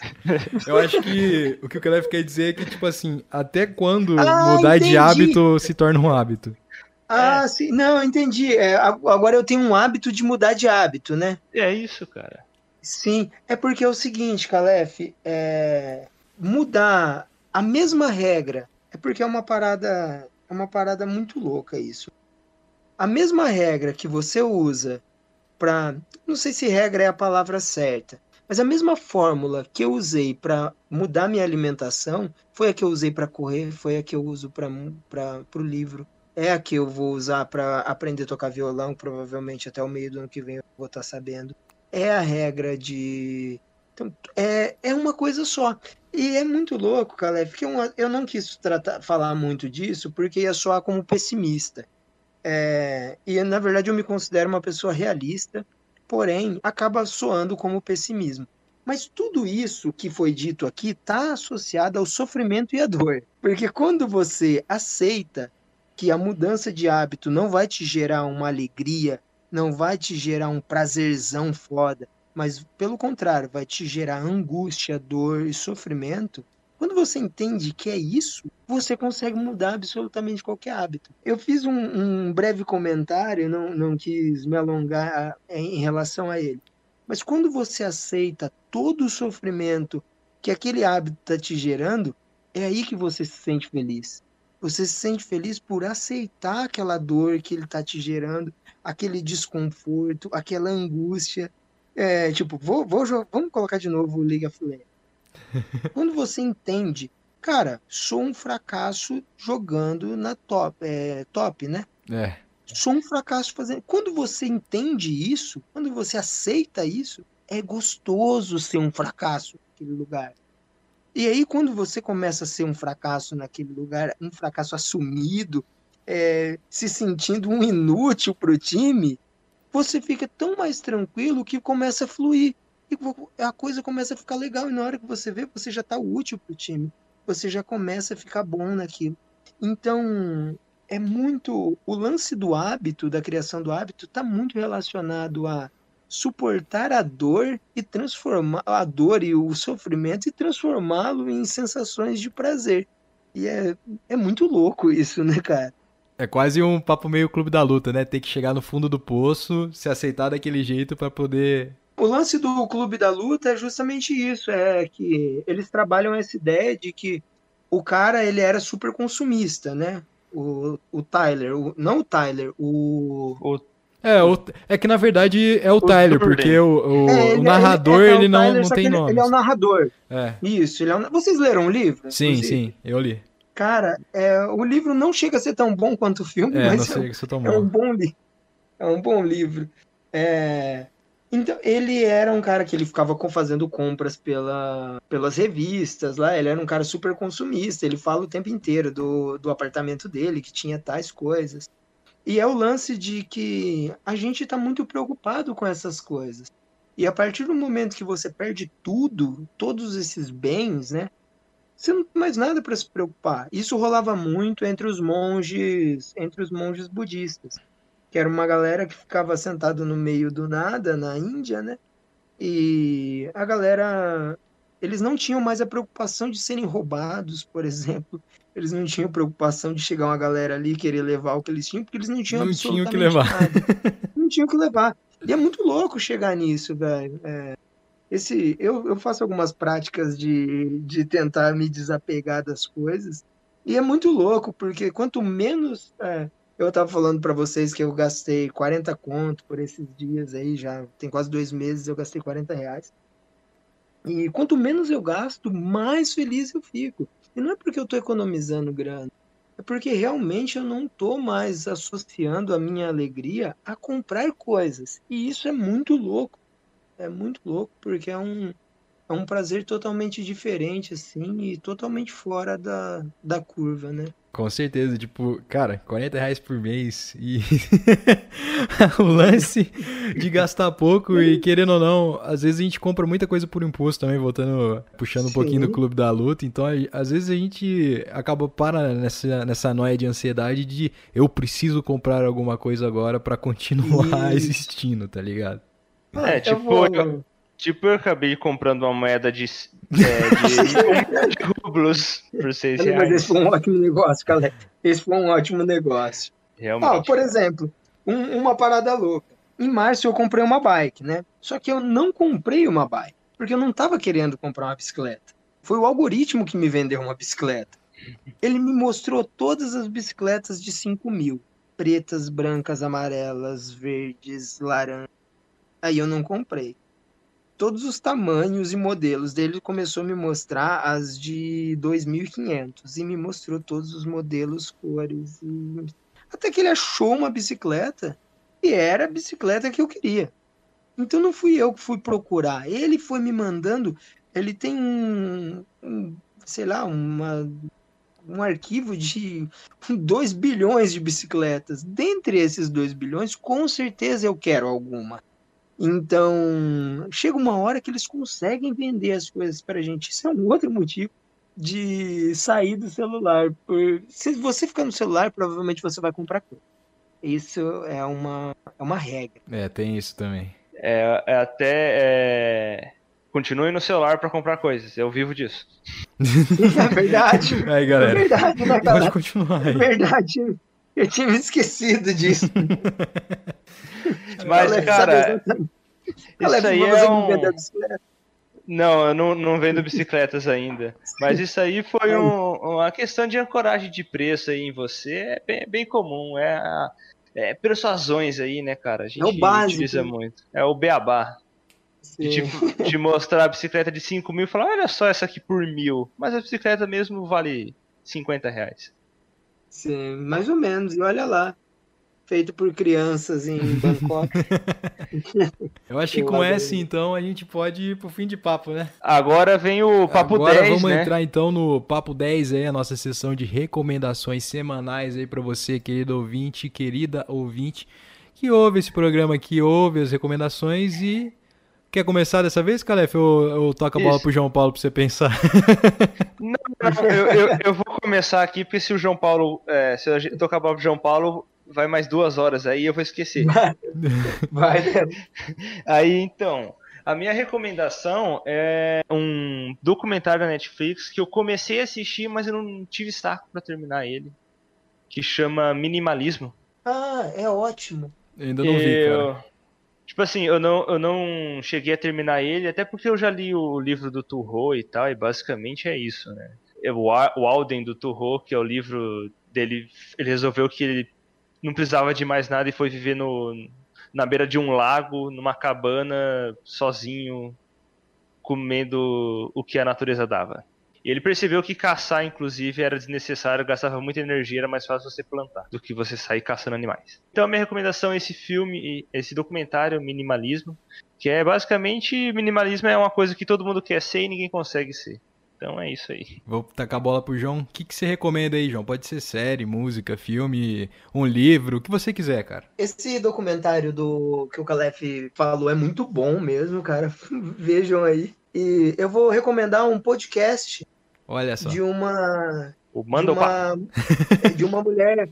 É uma mulher chamada, ela é, ela é uma profissional de autogerenciamento. Ela se chama Regina Gianet e o podcast dela chama Autoconsciente. Cara, eles são muito legais para quem quer se organizar e quer se entender um pouco melhor. Vale, vale muito a pena. Então agora eu vou fazer a minha recomendação. Hoje eu vou, vou recomendar um filme. Recomendei um filme semana passada, mas vou recomendar essa semana também. É uma animação, na verdade, uma animação do estúdio Ghibli. Que Eu descobri que é. Ghibli, não é Ghibli. É estúdio Ghibli. Ghibli. Estúdio Ghibli. Ghibli. Que é o Castelo Animado, cara. Tem na Netflix. Sim, É um. Cara, bom. é um desenho muito, muito legal e eu gosto muito também de- dessa toda parada. Meio que o estúdio Ghibli ele traz essa, um negócio mais íntimo, assim e tal. Um amor mesmo pela animação e pelo trabalho de, de toda a equipe de arte, de animação. O filme, cada filme deles eu acho que é um espetáculo, não tem nem o que falar. Desde da trilha sonora, animação, produção, é, é uma obra-prima. Cada filme é uma obra-prima. Esse é um filme que eu gosto bastante, foi um dos primeiros que eu assisti desse estúdio. E vale aí muito a pena se você curte animação ou quer ver alguma coisa diferente, é, que é meio que fora também desses animes de shonen e tal, é uma pegada um pouco mais íntima, igual eu falei, tem um pouco uma história mais profunda, assim, se você for ver, e fica aí a recomendação, vale muito a pena, o Castelo Animado na Netflix do estúdio Ghibli. Que é o estúdio do Ronaldinho Gaúcho. É, estúdio...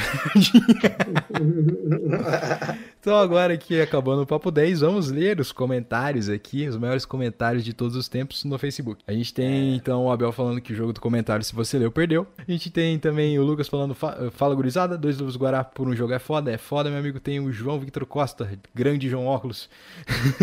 Coisa linda. Depois a gente tem o Lucas falando de novo, só precisa ir no trato feito agora por causa da moeda que o Calef falou. Tem também ele falando partiu para o melhor podcast de todos os tempos, com certeza.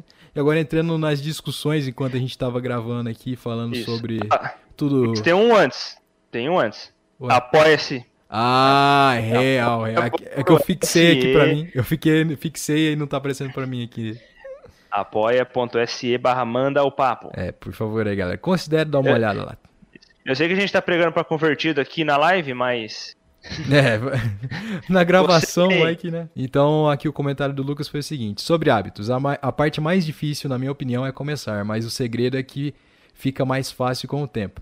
Sei que tem proporção totalmente diferente, mas quando eu peguei o meu cachorro, eu suava pra sair todo dia pra passear com ele. E agora, um ano depois, eu tô saindo com ele todo dia.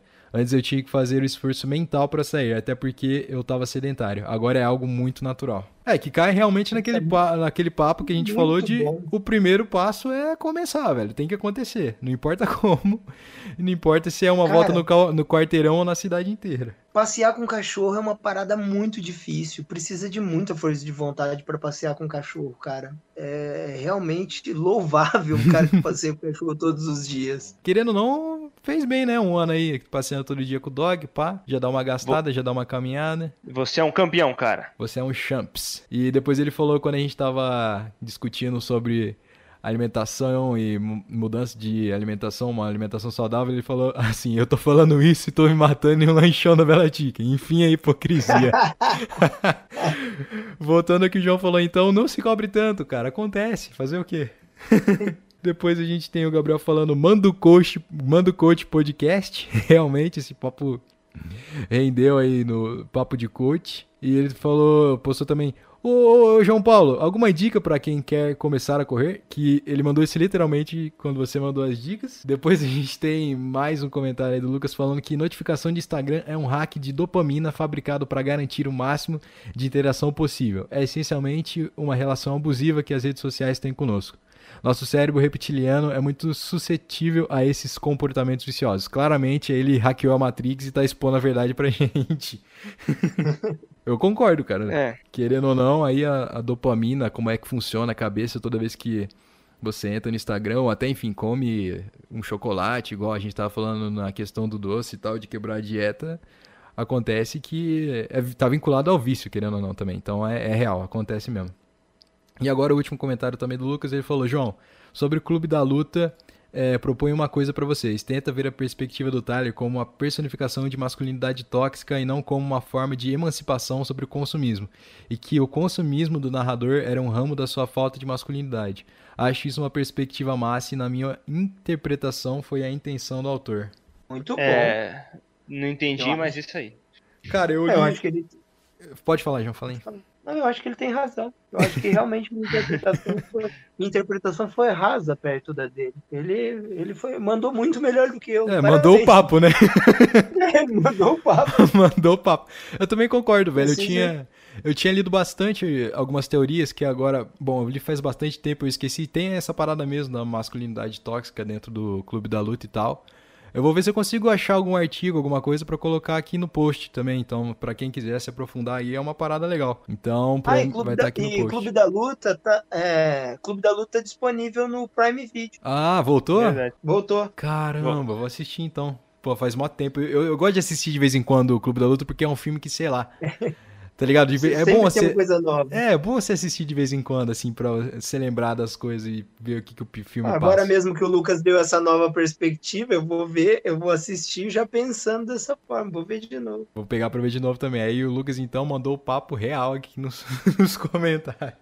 E no mais é isso aí, vou agradecer aqui a participação do João. João, valeu, cara. Quando você quiser voltar aí para comentar sobre o Tudo Nada e outras coisas, tá mais do que convidado, velho. Não, demorou, velho. Se quiser também dividir essa conversa em vários podcasts. Não, não, quanto mais longo, melhor. O pessoal gosta, o pessoal gosta. É, não, não, brincadeira.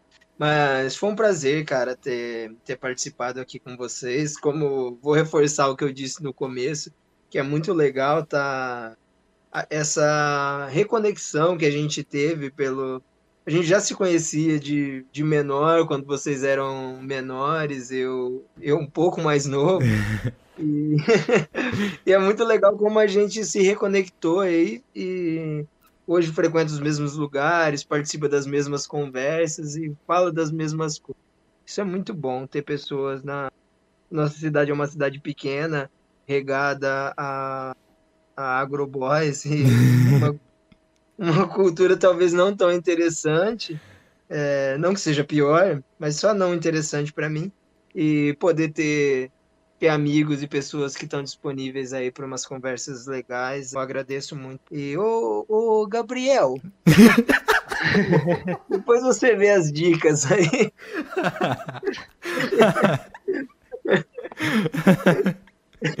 É, é isso aí, velho. Valeu por participar.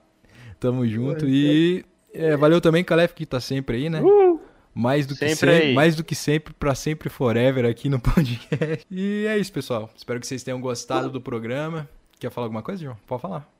Não, eu ia perguntar quando vai pro ar, é na sexta? Cara, sexta, toda sexta? É, toda sexta esse episódio aqui, no caso, vai pro ar dia, sexta-feira que vem, dia 25, ele vai estar nas melhores plataformas de podcasts. Boa! Ah, João, Boa. aproveitando para falar também que eu esqueci, se você quiser divulgar aí seu Instagram, falar mais alguma coisa e por aí vai, fica é. à vontade, velho. Sim, é, eu ia até dar uma divulgada hoje à tarde, eu não divulguei porque eu fiquei pensando que fazia parte do marketing de vocês deixar o assunto para ser divulgado só na hora durante a live. Mas acabei que eu não tive tempo de perguntar. é.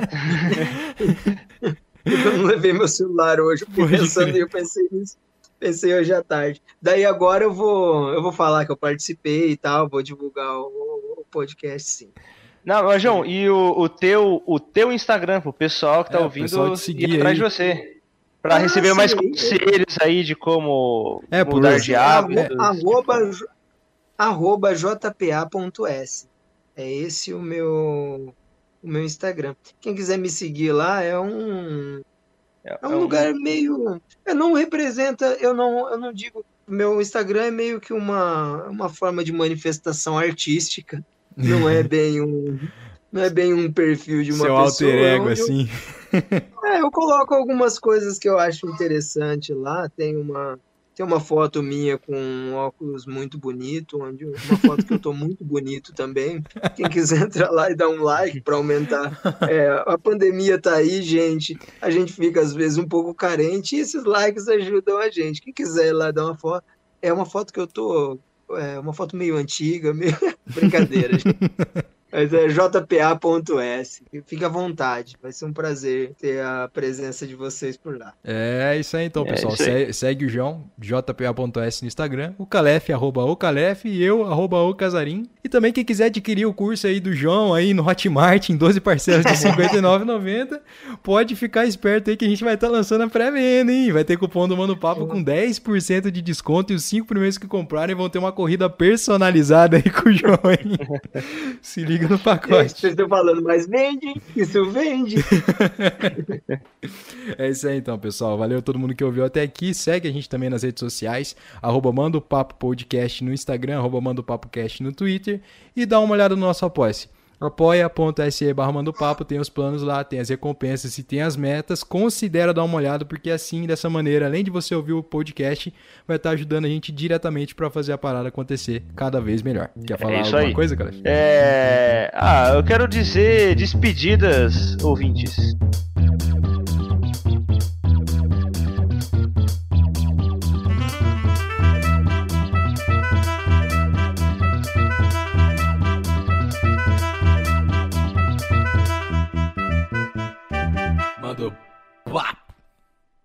Este podcast conta com a produção de Vitor Casarim e Lucas Calef, com a edição de Vitor Casarim e também com o apoio de Lucas Liuti, Renan Tramontina Dalcin e Ana Beatriz Pacheco.